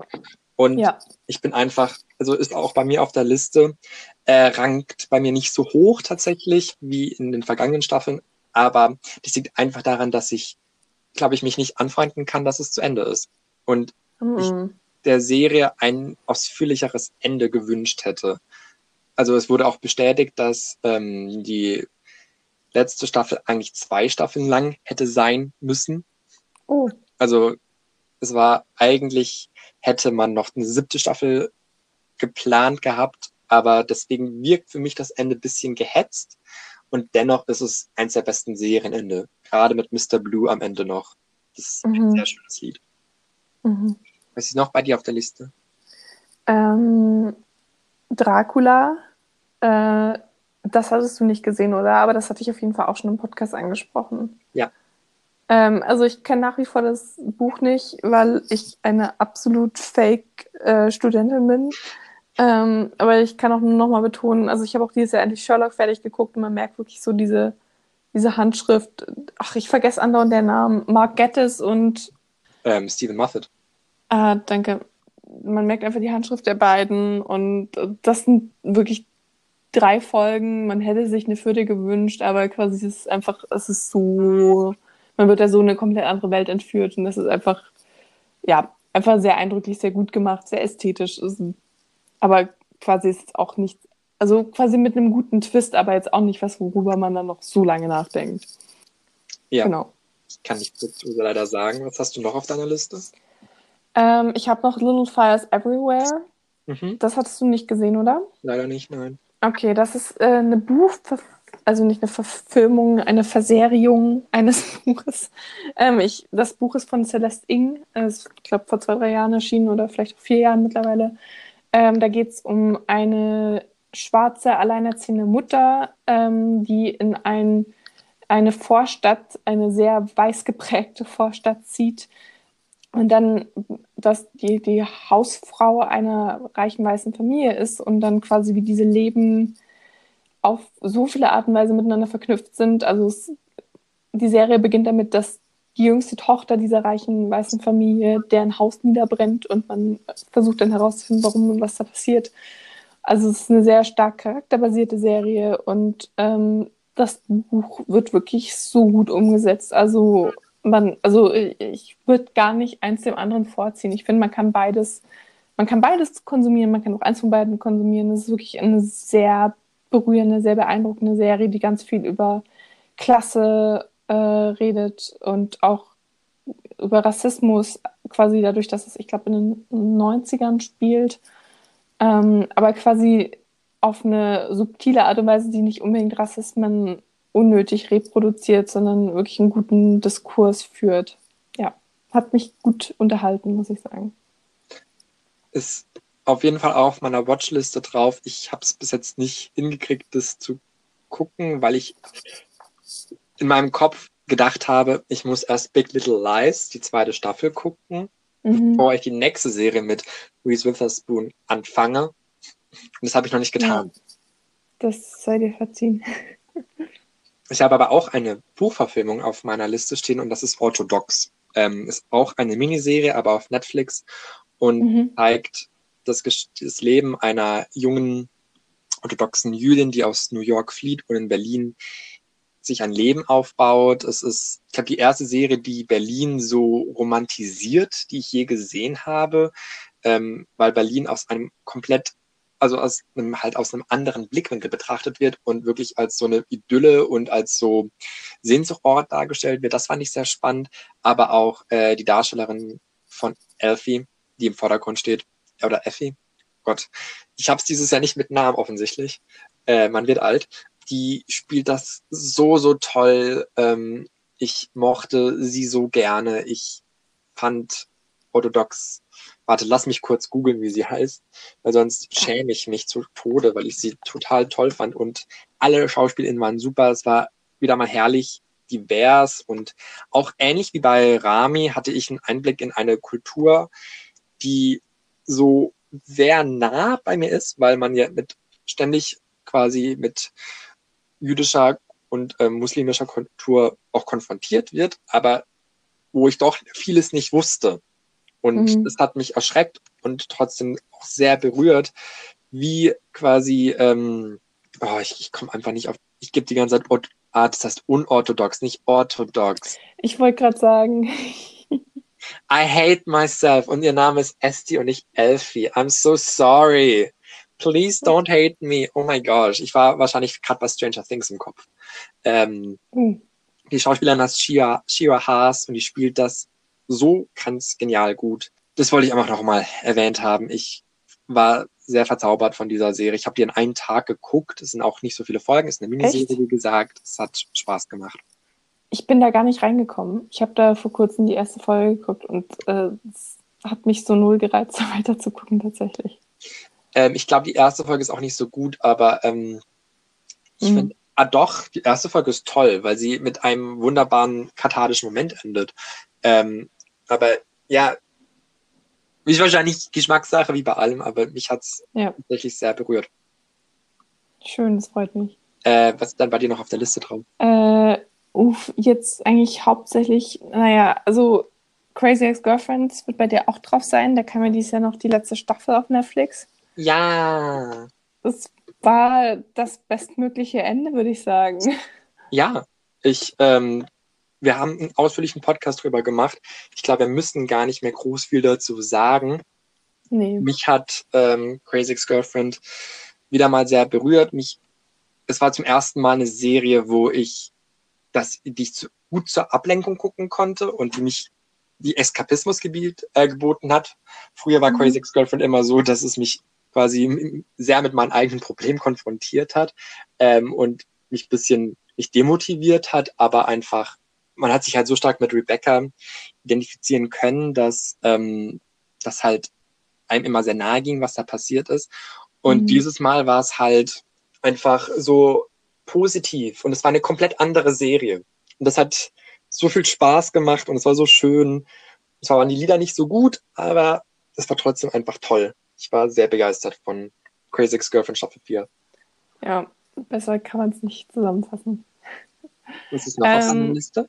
Genau, ich wollte gerade sagen, Euphoria ist bei mir noch drauf. Das haben wir zwar nicht fertig geguckt, aber das, äh, ich, ich habe immer noch diesen Eindruck von dieser Serie, dass quasi dass mich so lange keine Serie mehr sofort zugepackt hatte wie, wie Euphoria. Ja, das ist so, das ist schlimm, dass wir das nicht weitergucken konnten. Ähm, Euphoria mhm. Wäre sicherlich auch bei meinen Serien gelandet, aber ich habe es mir, mache ich mir immer, nehme ich mir immer vor, dass ich nicht Serien reinnehme, die ich noch nicht zu Ende geguckt habe und mhm. deswegen Euphoria noch nicht drin. Vielleicht nutzt es ja hoffentlich. Das ist sehr vorbildlich von dir. Ähm, was hast du denn noch auf der Liste? Ich habe vier Serien noch drauf, mhm. ähm, die ich nur kurz anschneiden will. Ich habe Community geguckt. Ähm, oh. Community habe ich innerhalb einer Woche geguckt, die ganze Serie. Mhm. Es war die erste Lockdown-Woche. Es, mhm. es, ist, wie es ist. Man kennt das. Und ähm, Community hat mich sehr glücklich gemacht. Ich habe sehr schnell parasoziale Beziehungen dazu aufgenommen. Ich habe mich sehr mit den Figuren identifiziert. Ich habe mich in alle Figuren irgendwann mal verliebt gehabt. Ähm, die, die, Serie ist einfach so detailverliebt. Ähm, sie hat, sie ist popkulturell so vogue und auch so aware und sie ist sehr progressiv für eine damalige Zeit, wo es noch nicht so, wo man noch nicht so stark auf Diversity geachtet hat beispielsweise. Mhm. Und es ist auch sehr witzig und ja, ich meine, du bist nie reingekommen leider. Wir haben es versucht, ja. mochtest Community nicht. Ähm, und nicht alles, was bei Community gut ist, ist für heutige Verhältnisse gut. Manches ist problematisch. Manches ist halt einfach auch veraltet. Aber quasi je weiter die Serie voranschreitet, desto besser wird sie, bis sie irgendwann wieder kippt, dann fängt sie sich wieder und am Schluss ist es eine okaye Serie. Also Staffel 5 und 6 sind nicht mehr so stark wie die ersten drei und die erste Staffel braucht wirklich, wird von jeder Folge zur Folge besser. Mhm. Ähm, ich habe mich dann quasi in das Serienwerk von Dan Harmon ein, quasi eingeschaut, habe mir noch Rick and Morty angeguckt. Das hat mich nicht so vom Hocker gehauen, obwohl das abartig gehypt wird überall. Ich finde mhm. Rick and Morty unterhaltsam, aber noch lange nicht so gut wie Community. Und ja, ähm, das hat zu meinen Top-Serien gehört. Äh, eine Serie, die für mich mein Crazy Ex-Girlfriend-Nachfolger ist, ist Stories Extraordinary Playlist. Mhm. Ähm, und es handelt von einer jungen Frau, die hat einen Unfall in einem MRT und dann beginnt sie quasi die innersten Ge Gefühle und Gedanken ihrer Mitmenschen als Musical-Nummern zu sehen. Oh je. Und es ist wahnsinnig kompliziert. Sie erfährt viel mehr über ihre Mitmenschen, als ihr lieb ist, aber mhm. sie kann quasi diese Probleme angehen und hilft diesen Menschen dabei, ihre Probleme zu lösen. Weil solange, wenn sie dieses, wenn sie das nicht tut, dann singen die immer weiter. Oh, krass. Und ja, quasi, die hören nicht auch, also die singen dann immer mal wieder, die singen nicht konstant, aber die singen halt immer Das klingt sehr anstrengend. Also es ist auch sehr anstrengend für sie. Sie hat da wirklich Probleme mit, aber sie hat, äh, sie findet irgendwie einen Weg, mit dieser Superkraft umzugehen und hat schnell äh, ihre Freunde auf ihrer Seite. Es ist auch ein tolles Love Triangle obwohl eigentlich klar ist, äh, mit wem sie zum Ende, äh, zum Ende zusammenkommen sollte, nämlich Skylar Aston, der auch bei Crazy Ex-Girlfriend den zweiten Greg spielt. Damn. Ähm, ich mag Skylar Aston sehr, sehr gerne. Der spielt es auch toll. Der ist einfach auch in jeder Serie der Perfect, Bo der Perfect Boyfriend. Ich glaube, der muss einfach so grundsympathisch sein. Der kann nichts anderes spielen als den perfekten Boyfriend. Aber die Serie ist wahnsinnig emotional. Ich habe sehr viel geweint. Es ist sehr berührend, weil ähm, ihr Vater leidet unter einer Krankheit, äh, bei der er quasi immer mehr in seinem Körper eingeschlossen ist. Da gibt es einen speziellen Ausdruck, aber den habe ich jetzt gerade nicht im Kopf. Aber aufgrund dieser Krankheit kann er nicht mehr kommunizieren und quasi ihre Fähigkeit ist die einzige Möglichkeit, dass er seine Gefühle mhm. ihr offenbaren kann. Und es mhm. sind so schöne Momente, in denen er ihr quasi singt, wie stolz er ist auf sie. Und es ist so auch inspiriert von dem, von der wahren Familie des Serienautors und es ist einfach so, oh, ich habe schon wieder Tränen in Augen, wenn ich dran denke, weil es einfach eine wahnsinnig emotionale, berührende Serie ist. Es sind tolle Musical-Nummern, es ist divers, es ist berührend, es ist, ja, auch, äh, weißt du, Lorelei von Gilmore Girls spielt mit. Oh, wow, krass. Und ja, generell toll besetzt. Ich lieb's. Also ich freue mich sehr. Es ist für mich so der ultimative Crazy Girlfriend-Nachfolger. Ähm, und dann habe ich zwei Blockbuster-Serien noch drauf. The Umbrella Academy habe ich reingenommen, weil es mir einfach so viel Spaß mhm. macht ist eine Superhelden-Serie, aber die beste Superhelden-Serie, die ich je gesehen habe. Eine Superhelden-Serie, die einfach wahnsinnig Spaß macht. und äh, gerade durch das Outing von Elliot Page nochmal Relevanz bekommen hat in mhm. letzter Zeit, weil Netflix sofort darauf reagiert hat und ähm, Elliots Namen geändert hat. Und das war auch sehr, sehr schön. Also man hat einfach eine sehr diverse, sehr lebendige und einfach alles in allem sehr unterhaltsame äh, Superhelden-Serie, wo ich jede Figur mag und ja, wenn, ich, wenn schon Superhelden-Serie, dann Umbrella Academy. Und dann, meine Top-Serie kann dieses Jahr nur eine Serie sein und das ist Dark. Ja, ich bin nicht überrascht. Das, aber du bist auch nicht überzeugt. Nein, das leider nicht. Ähm, ich habe schon sehr viel über Dark geredet und ich muss auch zugeben, beim zweiten Mal schauen, hat's mich nicht mehr so sehr vom Hocker gehauen. Ich habe viele Filmfehler entdeckt, viele Logikfehler. Ich habe mich über viele Figuren aufgeregt. Gerade bei der dritten Staffel lässt deutlich nach. Die dritte Staffel, die dieses Jahr rausgekommen ist, ist nicht, ist wirklich nicht so gut. Ist für Fantasy, Sci-Fi-Serien immer noch sehr, sehr gut, aber für Dark-Verhältnisse die schlechteste Staffel, mhm. leider. Ähm, da sind die ersten zwei Staffeln, die noch realitätsgebundener sind, viel, viel besser. Aber dennoch muss ich sagen, für eine deutsche Serie, für eine Sci-Fi-Serie hat Dark neue Maßstäbe gesetzt. Ich bin von vielen schauspielerischen Leistungen begeistert. Louis Hoffmann ist ganz genial in dieser Serie. Und ich ja, habe den Soundtrack rauf und runter gehört, habe mich wochenlang mit Fantheorien beschäftigt, habe wieder in dieser Welt gelebt und das hat dieses Jahr außer Dark nur Taylor Swift geschafft, dass ich mich so mhm. exzessiv mit einem Thema beschäftigt habe und dafür muss Taylor, äh, muss Dark auf Platz eins sein und auch wenn es qualitativ nicht die beste Serie war, die ich dieses Jahr gesehen habe, aber wir sind ja nicht hier da, um quasi eine Abbilderung der qualitativ besten Sachen, die wir dieses Jahr gesehen haben, zu geben, sondern unsere Lieblingssachen. Absolut. Ähm, ich habe auch quasi die letzte Serie, beziehungsweise die einzige, die ich bisher noch nicht ausführlich erwähnt habe, das ist quasi, die hat den, diesen Dark-Effekt auf mich gehabt, quasi. Ähm, und das ist The Queen's Gambit. Äh, auch eine Serie, wo ich objektiv durchaus Flaws feststellen kann, aber dafür, dass ich davor dachte, ich würde niemals im Leben irgendwas mit Schach anfangen können und jetzt obsessively Schach spiele, nicht gut, sogar sehr schlecht, aber dennoch obsessively. Ähm, das, damit hätte ich nie gerechnet.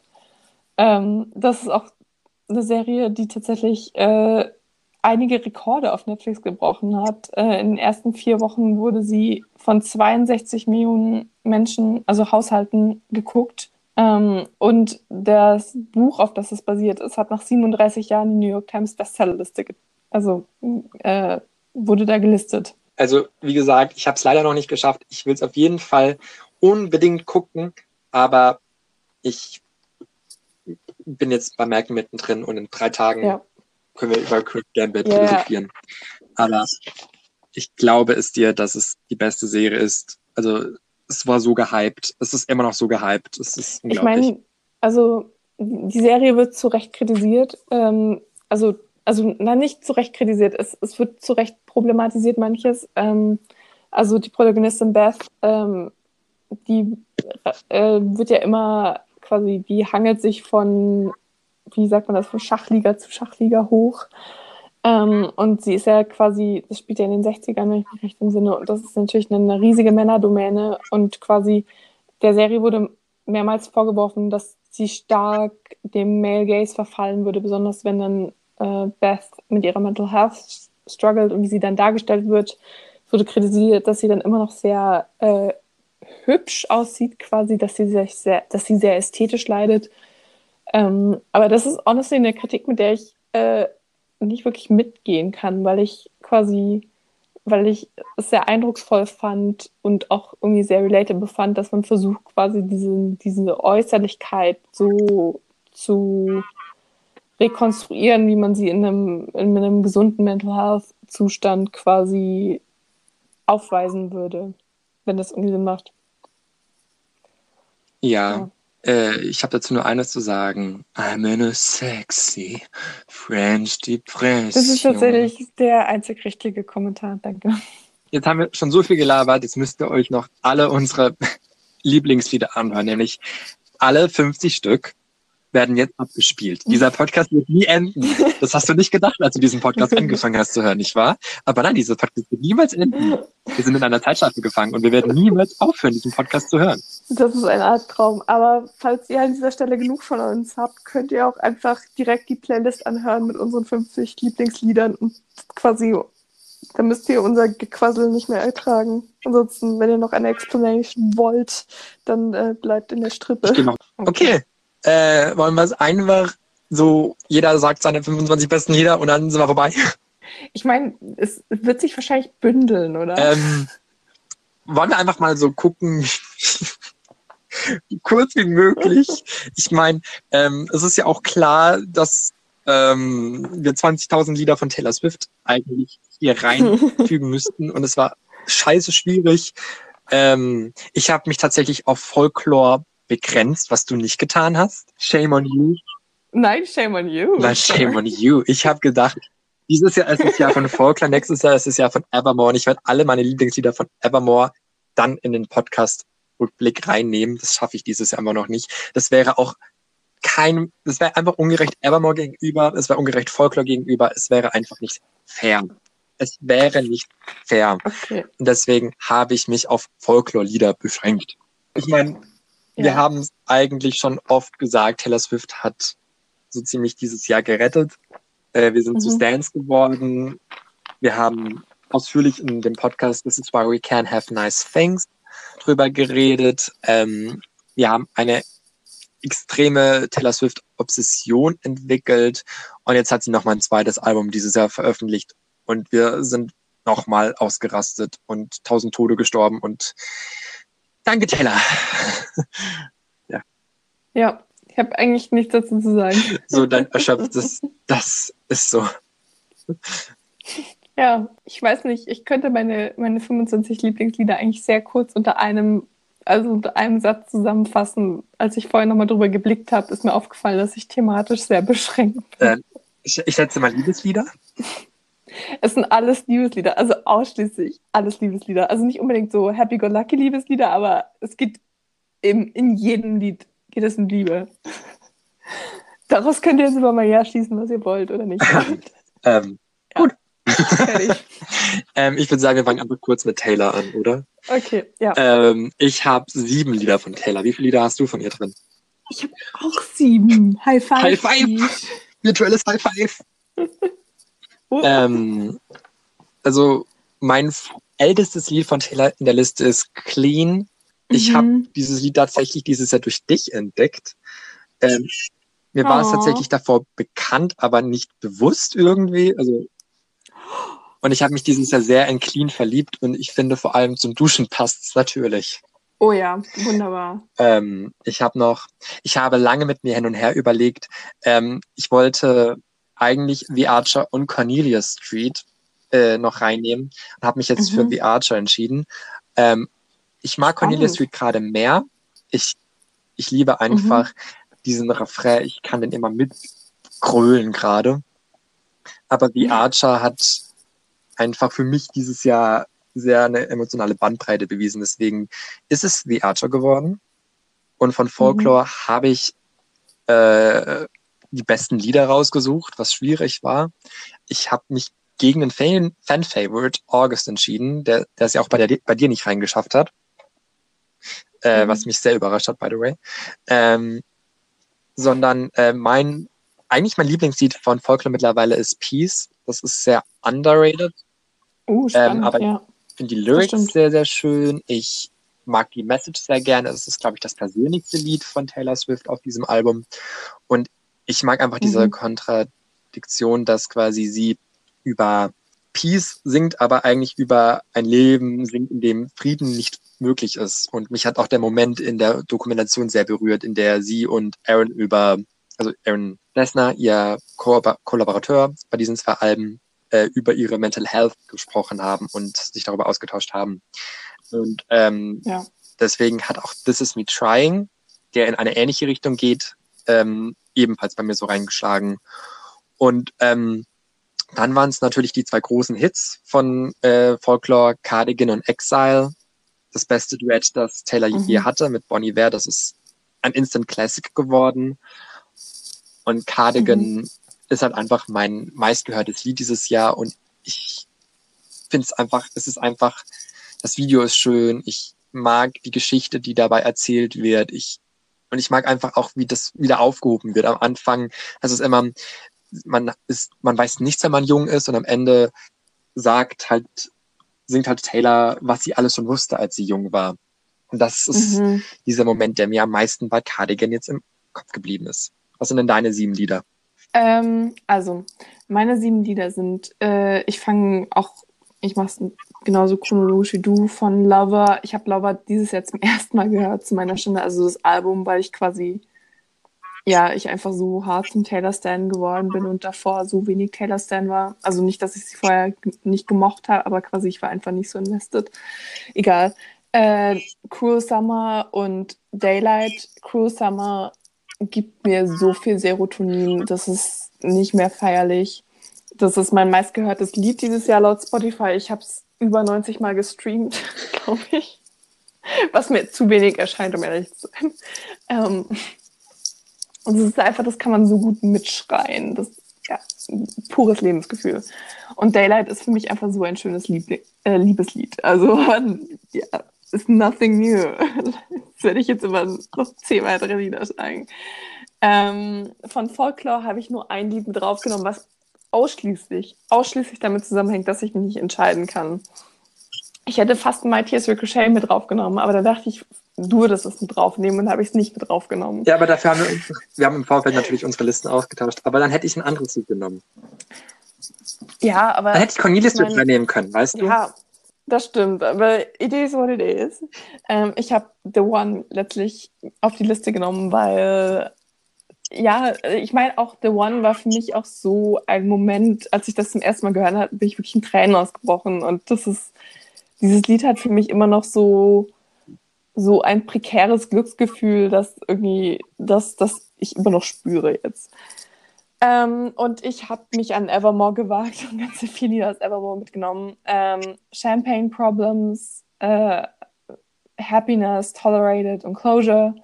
Alles vier so Lieder, die quasi die mehr oder weniger scheiternde Beziehungen zeigen.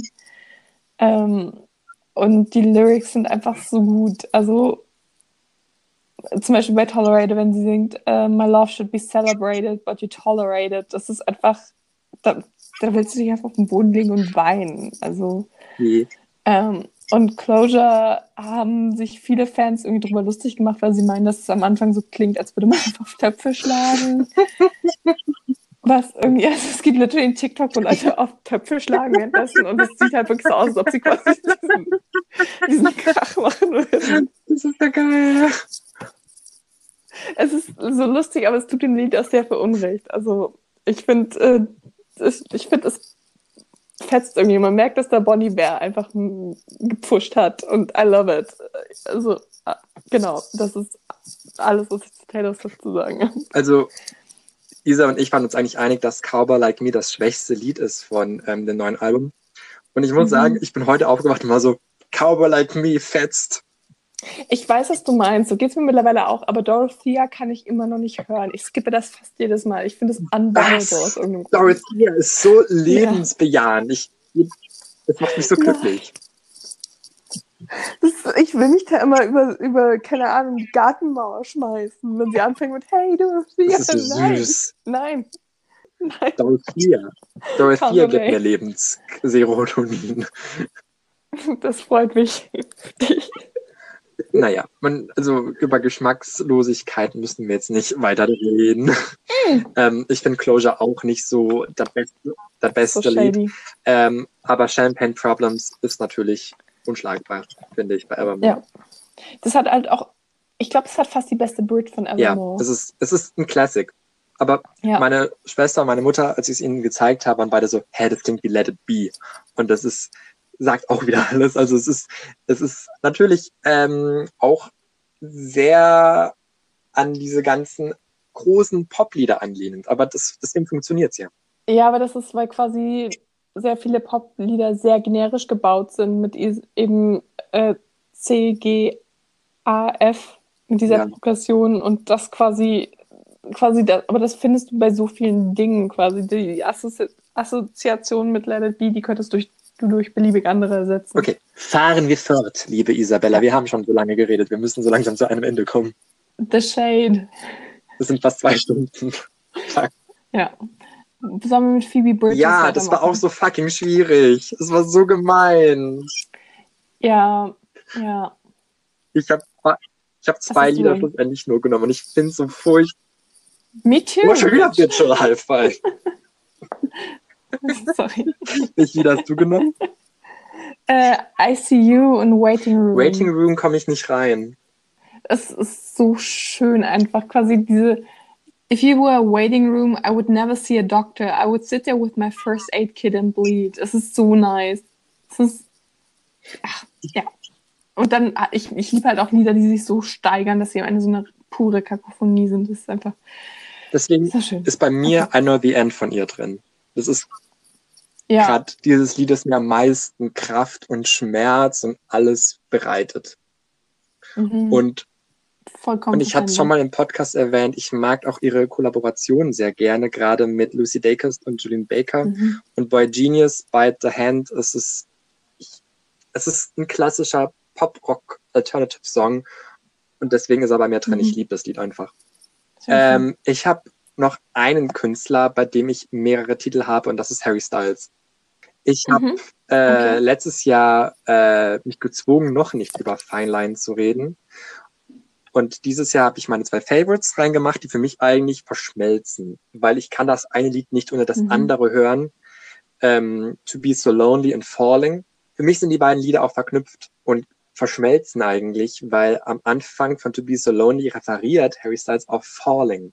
Denn er singt Don't Blame Me for Falling. Mhm. I was just a little boy.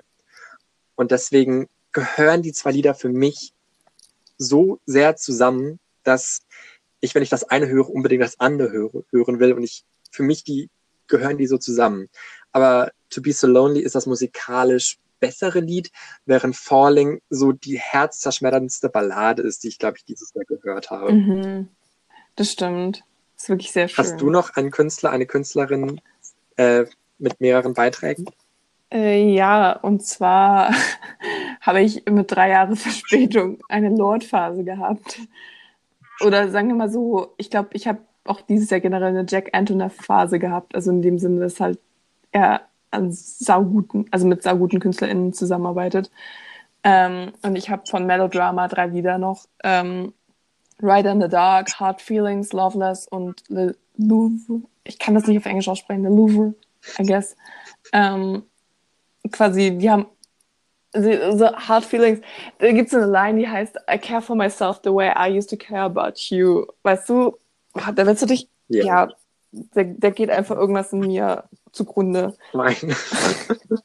Oder in, in, The Louvre, I overthink your punctuation use. Das ist auch so gut einfach. Das gibt, also meine zweite Kategorie abseits von Liebesliedern ist Lieder, die du quasi in, einem, in der Sommernacht irgendwie hören würdest. Und ja, das umfasst für mich auch fast alles von Lord. Also ich weiß nicht, ob das Sinn macht. Verständlich. Ähm, absolut.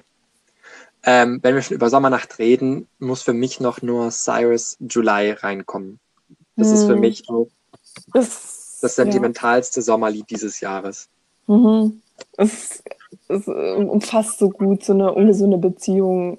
Es, ja, es haut einfach rein. Ähm, was bei mir auch noch drin ist, ähm, wo ich auch lange hin und her überlegen musste, welches Lied ich reinnehme von Lady Gaga.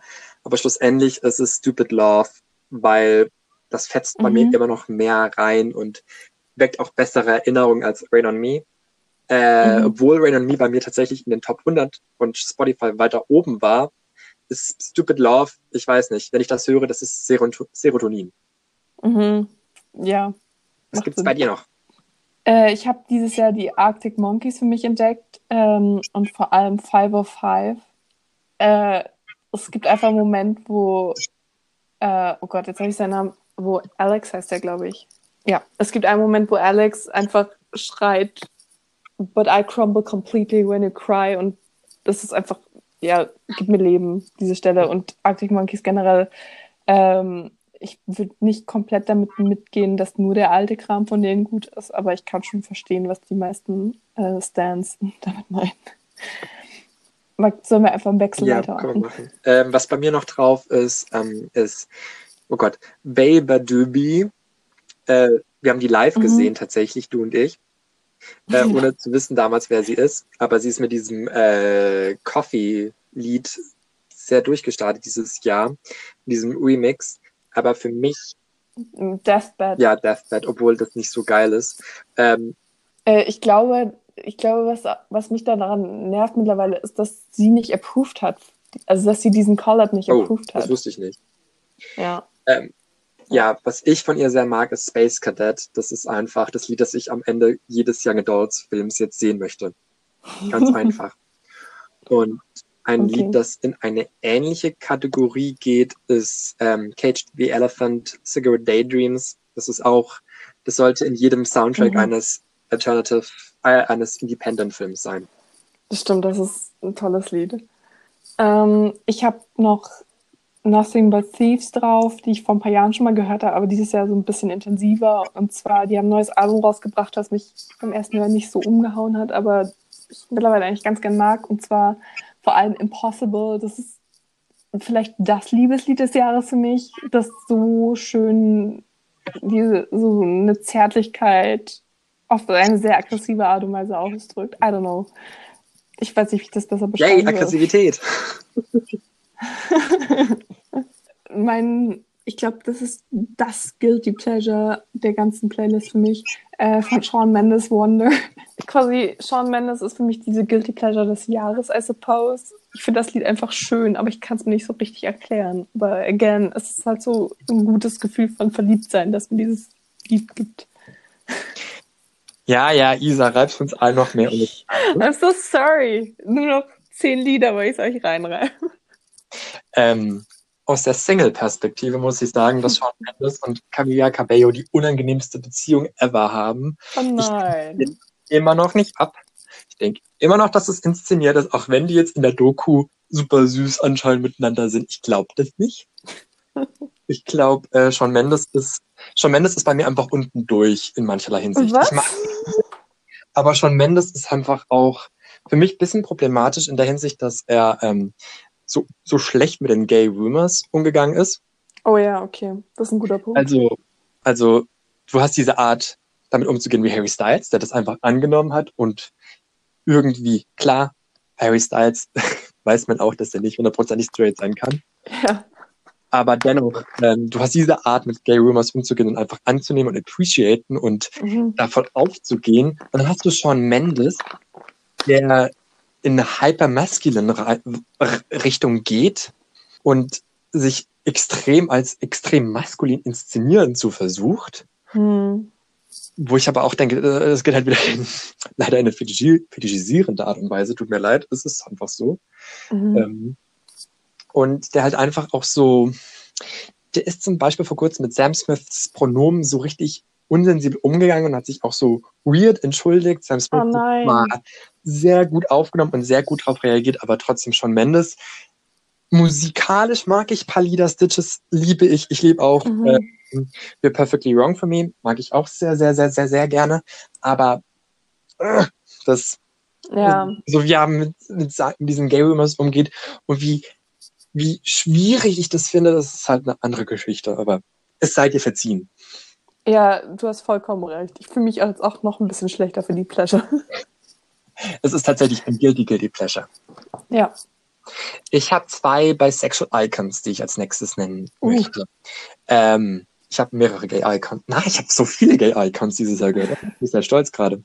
Ähm, okay, aber bleibe ich mal bei meinen den ersten zwei Bisexual Icons, ähm, die ich auch letztes Jahr unter meinen Top 25 hatte. Mhm. Das ist zum einen Ezra Furman, Can I Mhm. Sleep in Your Brain. Das habe ich sehr, sehr gerne gehört. Can I Sleep in Your Brain ist so, es hat auch so einen Tempowechsel in der Mitte des Liedes und dann wird es richtig ausgelassen und richtig geil. Und ich finde einfach diese, diese Symbolik dieses Liedes so toll. Einfach dieses so, ich möchte dir so nah sein, kann ich in deinem Gehirn Mhm. schlafen, kann ich, ich möchte dich kennenlernen. aber diese Unmöglichkeit natürlich, das gefällt mir so Mhm. gut. Habe ich durch den Soundtrack von Sex Education entdeckt. Und ein Lied, das ich im Soundtrack von Adventure Time kennengelernt habe, ist von King Princess. Und es ist für mich, glaube ich, das schönste und einzig richtige Liebeslied auf meiner Liste. Ist es das Okay. einzig richtige Liebeslied? Ja. Und das ist Monster. Ah. Mhm. Und das ist so ein schönes Lied. Ich, äh, es ist so, so toll. Und es ist, ich, äh, ich komme nicht drauf klar. Das ist einfach so, gerade in dieser Symbolik dieser Beziehung, die in der Serie dargestellt wird, in Adventure Time, das ist eine lesbische Beziehung. Und es ist die Beziehung einer Vampirin und einer, Oh, damn. ich weiß nicht, wie man äh, Princess Gub, äh, Bubblegum, einfach so ein höheres Wesen, würde ich mal sagen. Also zwei unsterbliche Figuren. Und dann ist halt die erste Zeile, I know we never grow old together, cause, you, Mhm. cause uh, you'll never grow old to me. Und einfach dieses Umdrehen dieser, quasi dieser, ah, dieser Sp Sprichwörter, das hat mich so berührt und Mhm. Monster ist ein extrem berührendes Lied für mich und eines der schönsten Liebeslieder, glaube ich, der letzten Jahre. Cool. Ja. Dann habe ich gleich mal wieder einen Heartbreak-Song als Kontrast äh, von JP Sachs. Ich mag den ja voll gern. Ich mag auch ihn und Julia Michaels sehr gerne. Ich schippe die ein bisschen zu sehr, glaube ich. Ähm, und der hat, äh, ich glaube, dieses Jahr Explain You rausgebracht. Ähm, ich glaube, auf einer EP war das drauf. Ähm, das quasi in dem Lied geht es darum, quasi, wie man eine vergangene Beziehung irgendwie verarbeitet und wie man darin scheitert.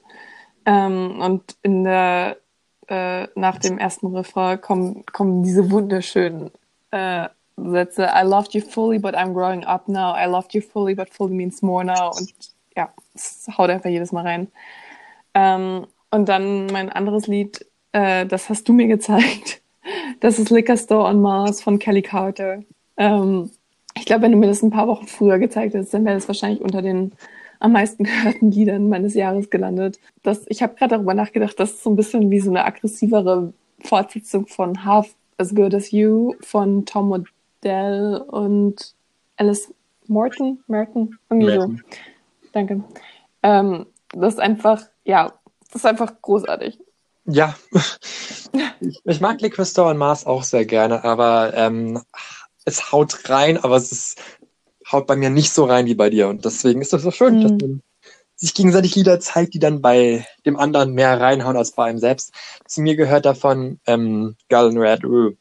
Ah ja, mit Rue. Vergnügen. Hab ich richtig ausge ausgesprochen? Rue? Ja, ja, sicher. Ja. Ja, toll. Das hat bei mir richtig reingehauen. Das ist, ähm, wie wir später rausgefunden haben, basiert auch, auch auf Euphoria. Mhm. Und die Lyrics hauen einfach rein. Dieses I try to get you to get it off my mind, to leave it all behind. Mhm. Und es ist so, und I gotta make it work, but I make it worse oder sowas ist ja auch noch drin. Das sind Ja. tolle Lyrics. Ich liebe dieses Lied. Es hat mir Girl in Red, äh, die ich jahrelang nicht so gehypt habe, nahegebracht und dafür liebe ich es sehr. Mhm. Und ein weiteres Lied, das ich glaube ich von dir hatte, wenn ich mich recht entsinne, zumindest kenne ich den Künstler von dir. Das ist ähm, I Don't Know You Yet von Alexander 23. Oh, Ähm, I feel honored. das fasst, wenn ihr wissen wollt, wie es bei mir so im Liebesleben steht, hört das Lied. Ist so süß. Es ist einfach so süß. Ich kann dieses Lied nicht anders beschreiben. Ja. Ja. Ja. Einfach dieses I need you now, but I don't know you yet. Mhm. And it's like, it's me. Was ist noch bei dir auf der Liste? Ähm, meine nächsten zwei KünstlerInnen sind beide jünger als ich, was ich immer extrem beängstigend finde. Ähm, einmal habe ich Conan Gray, The Cut That Always Bleeds, was auch quasi so eine On-Off-Beziehung beschreibt und was einfach musikalisch sein stärkstes Lied, finde ich. Also es ist so raffiniert einfach. Es ist, es ist einfach so gut. Ähm, und mein anderes Lied ist Ghosts von Silverseer. Ähm, die ist 21. Ähm, das, und sie macht so sehr, äh, ich weiß nicht, sehr, sehr quasi musikalisch ist es irgendwie ein sehr generischer Pop, aber quasi es haut einfach gut rein quasi. Also dieses Ghost ist von einer EP, die heißt Oh My Boyfriends und da ist eigentlich jedes Lied drauf. also jedes Lied auf dieser EP würde ich eigentlich grundsätzlich empfehlen. Ja, ich bin sehr gespannt auf ihr erstes Full-Length-Album, wann es auch immer rauskommt. Ich, ja, ich bin so gespannt, wohin sie es noch bringt. Du hast ja was Wahres gesagt. Also ich glaube, ähm, wir haben sogar eine Playlist gemeinsam, wo wir alle Lieder reinmachen von KünstlerInnen, die jünger sind als wir. Wir haben ernstzunehmende Minderwertigkeitskomplexe und wenn Wuff, wuff. Menschen, die jünger sind als wir, auch wenn wir überhaupt nicht in die musikalische Richtung gehen wollen, etwas reisen, dann sind Mhm. wir extrem beeindruckt und extrem verunsichert. Ja, Und ähm, ich habe auch gerade nochmal nachgezählt, äh, sechs der KünstlerInnen äh, bei mir auf der Liste sind jünger als ich. Ich finde es sehr schön irgendwie und gleichzeitig natürlich, wie gesagt, beängstigend. ja. Ähm, ich glaube, mein Musikgeschmack 2020 bestand vor allem aus äh, minderjährigen Songwriterinnen, die irgendwie auch immer noch ein bisschen queer waren.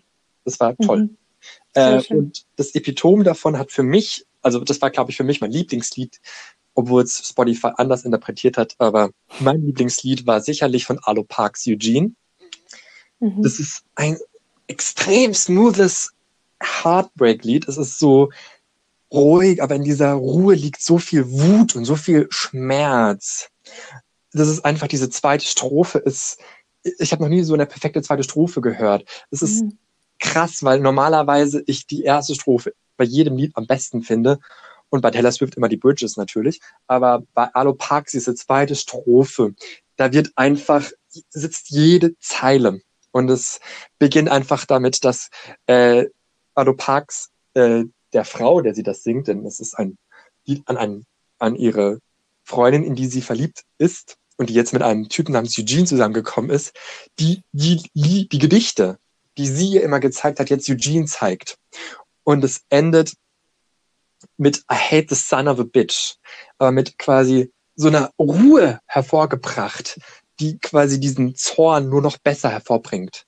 Und Mhm. es ist, ah, es ist so ein schönes, trauriges, aber irgendwie nicht so trauriges Lied in dieser, das ist so ein smoothes, beruhigendes Lied auch gleichzeitig. Ich kann es nicht fassen. Mhm. Eugene ist toll. Hört Allo Parks, das ist für mich eine Entdeckung. Und äh, in eine ähnlich vernichtende Richtung geht für mich von Ten Kills the Pack When I Say You're Killing Me. Das ist, Oh ja. das Lied zerstört mich auch jedes Mal, wenn ich es Mhm. höre. Es hat es irgendwie nicht in meine Top 100 geschafft bei Spotify, was ich nicht verstehe, weil ich das im Mai und Juni so oft gehört habe. Aber Mhm. es ist, ah, die Zeile sagt's. Ich, es ist, das, diese Zeile wird so oft wiederholt und wird immer, intensiviert sich immer und ich, ja, ich sterbe tausend Tode, wenn ich das höre. Ja, das kann ich sehr gut verstehen tatsächlich. Ich mag das auch gerne.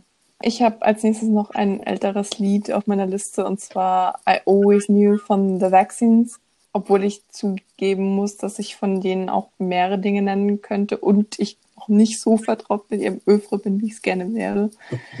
ähm, also Post-Breakup Sex oder All My Friends Are Falling in Love, das sind auch großartige Lieder. Ich weiß nicht, die sind einfach so catchy. Die sind jetzt, das sind vielleicht nicht the most sophisticated lyrics, aber quasi einfach so gut. Ich habe I Always Knew, habe ich vor ein paar Tagen hab ich fünf, sechs Mal hintereinander gehört, was ich selten mache. Weißt du, Ähm, wo das kommt, wo das vorkommt, das Lied? Ich, ich habe ich, ich hab das Gefühl, ich müsste es wissen. Ich sag's dir, weil ich es erst vor kurzem gesehen habe. Ähm, Danke, bitte. hat auch zu meinen Rewatches gehört.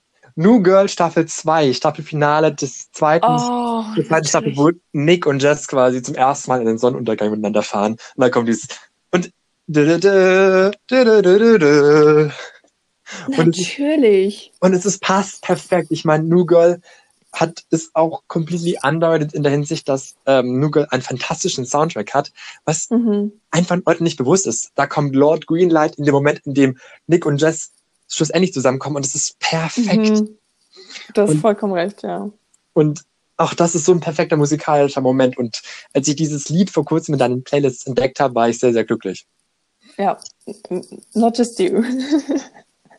ähm, und mein anderes Lied für dieses äh, Couple ist Is Your Bedroom Ceiling Boat von Sodi und Cave Town. Die sind auch beide Babys gefühlt, aber machen sehr gute Musik. Ist einfach ein sehr schönes Duett darüber, was man gern einer anderen Person sagen würde.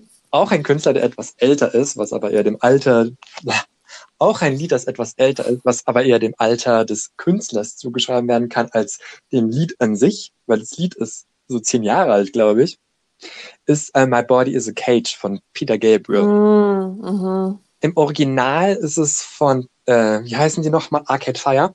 Ja. Und das ist auch toll, aber Peter Gabriel hat dieses Lied genommen, gecovert und es ist ein Epos geworden, quasi dieses Lied. Und dieses Lied handelt von Anxiety, von Ängsten, von Depressionen. Und wenn Peter Gabriel nach einem Klarinetten-Solo My Body is a Cage rausschreit und dann kommen alle Instrumente zusammen, ich krieg jedes Mal fucking Gänsehaut. Und Mhm. ich liebe dieses Lied sehr, sehr, sehr. Und es ist für mich auch der beste musikalische Moment äh, von Dark und für mich der beste Moment der Serie. Mhm. Ich kann natürlich jetzt nicht spoilern und sagen, was in diesem Moment passiert, aber was ist das Epochalste, was bei Dark passiert. Von dem her epischste, nicht epochalste, lol. Und ähm, im Kontrast dazu noch ein Lied aus einem Soundtrack von Grey's Anatomy tatsächlich. Ähm, Grey's Anatomy hat auch immer gute Soundtracks, Soundtracks, aber ähm, ein Lied, das ich tatsächlich erst Wochen später nach der Folge entdeckt habe, war von The Lumineers äh, Salt and Sea. Ach, das ist so schön. Ja, und Mhm. das ist in meinem Mix der Woche aufgetaucht und dann habe ich realisiert, scheiße, das kommt ja bei Grey's Anatomy vor und Mhm. mochte es noch viel mehr. Es ist, ich habe das beim Joggen lustigerweise oft gehört. Es hat überhaupt keinen Sinn ergeben, aber es ist toll. Es ist, Ja. ich wünschte, ich könnte mich jetzt an die Lyrics erinnern, aber ich lieb's und ich Ja. Nur weiterempfehlen. Ich finde, The Lumineers schaffen es so gut und ich glaube, das wollten sie auch mit diesem Album spezifisch so richtig Geschichten zu erzählen. So wie Taylor es mit ähm, The Great American Dynasty macht, machen die ein komplettes Album darüber und das ist großartig einfach. Hey, Taylor macht das mit Evermore ja natürlich auch. Ja, natürlich, aber quasi, ja, ja. Ich meine halt einfach, dass sie ein groß, ein übergreifendes Narrativ mit diesem Album versucht haben, glaube ich, soweit ich weiß. Also ich fand das einfach beeindruckend. Ich habe The Lumineers noch nicht so ausführlich gehört, ähm, habe ich aber vor, weil Mhm. ich habe so zwei Arten KünstlerInnen zu hören. Entweder höre ich alles auf einmal oder Mhm. ich gebe mir Jahr für Jahr neue Kostproben. Mhm. Und äh, so ist es zum Beispiel bei mir auch bei Lizzo oder äh, bei Billie Eilish war es tatsächlich dieses Jahr auch so. Da habe ich das komplette Övre auch dieses Jahr kennengelernt. Und bei anderen, wie bei Taylor dieses Jahr, musste ich alles hören. Oder auch bei Harry Styles musste ich alles sofort hören. Oder bei Girl in Red alles hören. Und das, Mhm. oder bei Phoebe Bridgers alles hören. Und das, ich habe nur diese zwei Extreme. Kann ich gut verstehen. Aus einer Reihe alte Lieder, die Isa plötzlich ausgegraben hat, äh, All I Wanted von Paramore. Ich weiß nicht warum. Ich weiß nicht, warum ich ausgerechnet dieses Jahr mir dachte, so, ja, das slappt so sehr, dass ich nichts anderes mehr hören möchte. Ich weiß nicht, ob ich da überhaupt noch was zu sagen muss. Es ist auch einfach quasi gesanglich. Es ist so geil, wie sie dieses All I Wanted Was You so rauskreischt. Ja. Ja. Ich habe das Lied auch immer sehr geliebt. Ja, das geht, das, ich glaube, das ist einfach zeitlos irgendwie. Ich kann es mir nicht anders erklären. Ich habe das mal als Endcard-Lied in einem deutschen äh, B-Movie gesehen und es hat den Mhm. Film so aufgewertet. Mhm. Spannend. Okay, dann habe ich noch Line Without a Hook von Ricky Montgomery. Den habe ich ausschließlich wegen TikTok entdeckt. Ich bin froh, dass ich das zum ersten Mal in diesem Podcast sage. Der macht einfach sehr deprimierende Liebeslieder überwiegend. Ähm, und Line Without a Hook ist auch wieder so ein Lied, was sich so steigert nochmal. Ja, haut einfach gut rein. Ähm, ja, dann habe ich noch zwei Lieder. Äh, ein Lied, das du auch kennst und wo ich dann feststellen musste, letztes Jahr hast du gesagt, X-Ambassadors tauchen bei dir jedes Jahr irgendwie in den Top 25 auf. Und jetzt bin ich derjenige, der X-Ambassadors, X-Ambassadors reinbringt. Und das finde ich sehr, sehr, sehr faszinierend. Ich glaube, das liegt daran, dass der neues Album, das, ja, nicht, das ist genau, quasi, die haben, Orion haben sie ja letztes Jahr rausgebracht und seitdem haben sie keine Musik mehr rausgebracht. Doch. Also außer Zen. Genau. Du Zen hier auf der Liste? Ja, aber Zen ist quasi für mich kein klassischer Ex-Ambassador-Song. Aber ich lasse dich jetzt reden. Ich will dir das nicht malig machen. Ich liebe Zen. Zen ist für mich der Corona-Song. Ich Mhm. finde, für mich hat Corona, äh, für mich hat Zen in diesem Moment, wo ich, wo es, wo der erste Lockdown quasi sich so voran, äh, wo vorangeschritten ist, war für mich Zen so das perfekte Lied, weil es einfach ausgedrückt hat, diese Überforderung, diese Reizüberflutung, die man hat heutzutage, mhm. dass man einfach nur fucking Zen haben möchte. Und wie man überfordert ist, wie, viel, wie viele Wahlmöglichkeiten man hat, wie viele Entscheidungen man treffen muss. Und mhm einfach Zen war einfach, kam zum perfekten Zeitpunkt und hat mich abgeholt und es fetzt. Es fetzt. Und dadurch habe ich Grandson entdeckt und das hat auch gefetzt. Also, ah, mh. Ja. Grandson ist toll, ja. Wobei ich mich korrigieren muss, Ex Ambassadors haben dieses Jahr tatsächlich eine EP rausgebracht, die ich absolut nicht mitgekriegt habe und ich bin schockiert und enttäuscht von mir. Aber please continue. Äh, und dann habe ich das einzige deutsche Lied noch reingeholt, glaube ich, auf unserer oh. Liste. Ja ein Lied, das du überhaupt nicht feierst. Ähm, Jeremias, schon okay. Mhm. Mhm. Und ich mag's. Ich mag's einfach. Es ist so ein, das ist für mich ein Sommerlied. Äh, das ist schon okay. Ich glaube, Blue Moon schenkt sie dir. Hey. Und ich habe das so im ersten Lockdown sehr oft gehört, Prä-Lockdown. So ein Lied, das ist von meiner, von meinem Leben Prä-Lockdown in mein Leben während des Lockdowns reingeschafft hat, so wie Lady Gagas A Stupid Love. Mhm und mich einfach so wahnsinnig, wahnsinnig glücklich macht, wenn ich das höre. Es ist animiert zum Tanzen, ich find's schön und ich mag Jeremias. Ich, ich sehe Potenzial bei Jeremias. Ähm, nicht jedes Lied haut gerade rein und sie sind sehr Gen Z-mäßig, mhm. was mit allen Vor- und allen Nachteilen, was das mit besagt. Aber ähm, schon okay ist so quasi bis jetzt das beste Lied und grüne Augen lügen nicht, fand ich auch sehr, sehr, sehr schön. Aber I don't know, ich will mindestens jedes Jahr ein deutsches Lied reinhauen, weil ich sonst zu viel Englisch höre, glaube ich. Und das ist so löblich, dieses Ziel. ich krieg's nicht immer hin. Ähm, ich glaube, letztes Jahr war ich besser in der Hinsicht. Mhm. Ähm, da habe ich, glaube ich, zwei oder drei gehabt. Aber irgendwie, ich meine, an Malkantereit über das neue Album braucht man gar nicht reden. Das war eine total Katastrophe. Oh Gott. Oh Gott. Ich hab, kam mir gerade wieder hoch. Das ist so, wer das wer dieses Album mag, der, der, ich weiß nicht, ich weiß nicht. Das ist so, Taylor Swift hat gezeigt, wie man Pandemie-Alben macht, an Malkandereit nicht.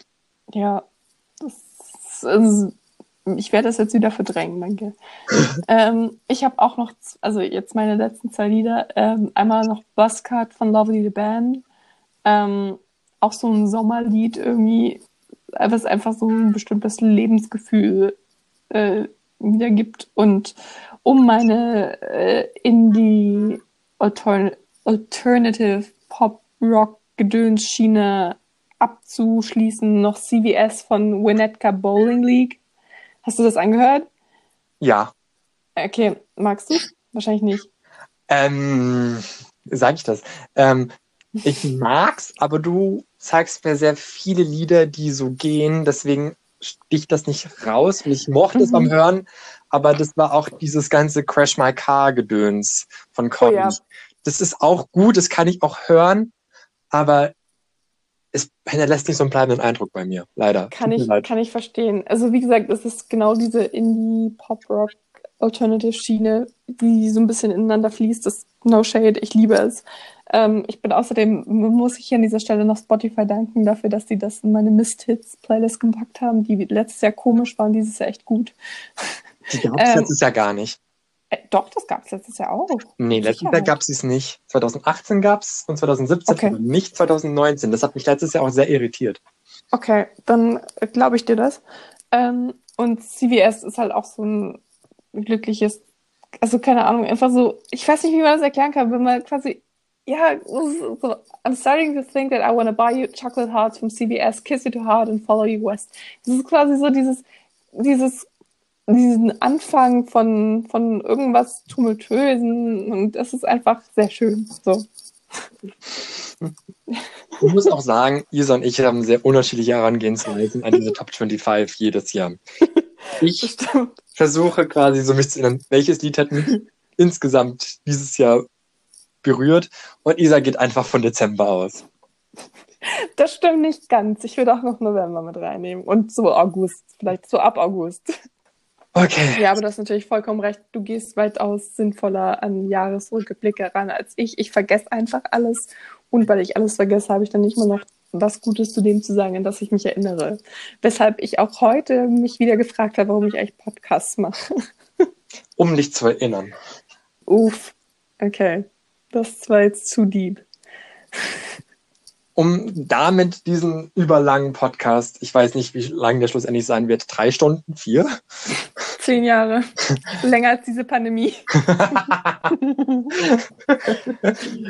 das wäre schön. Also wir hoffen einfach, dass dieser Podcast euch auch an die schönen Seiten von 2020 erinnert. Es war nicht alles scheiße, es war vieles scheiße, es war fast alles scheiße, aber Danke. es war insgesamt gab es doch ein paar tolle Sachen und für mich sind da die wichtigsten Sachen Dark und Taylor Swift. Ja, und Phoebe Bridges. Phoebe Bridges auch noch. Und Schach. Ja, Schach auch. Schach auch. Ähm, und Eskapismus. Ich glaube, äh, ich habe so viele Rewatches dieses Jahr wie noch nie gemacht. Normalerweise erlaube ich mir keine Rewatches, weil ich denke, ich habe das schon gesehen, ich muss was Neues gucken. Ich habe so viel auf meiner Mhm. Watchliste. Aber ich hatte einfach keine Kraft dafür. Und habe immer noch keine Kraft dafür. Und das ist okay. Wer kann es dir verübeln? Yes. It is what it is. It is what it is. In diesem Sinne äh, hoffen wir, dass ihr gut in 2021 ankommt. Wie auch immer. Ja. Wir hoffen, dass dieser Podcast nicht länger als die Pandemie geht. Be- Beziehungsweise doch, wir hoffen es. Okay. Wir hoffen es. Weil, weil dann geht die Pandemie nur noch drei Stunden und nicht nur nicht ein ganzes Leben weiter. Das Ähm. wäre doch tatsächlich ein Licht am Ende des Tunnels. Wir wünschen euch alles Gute, fühlt euch gedrückt auf Bleibt Social gesund. Distancing Weise und Ja. Arrivederci.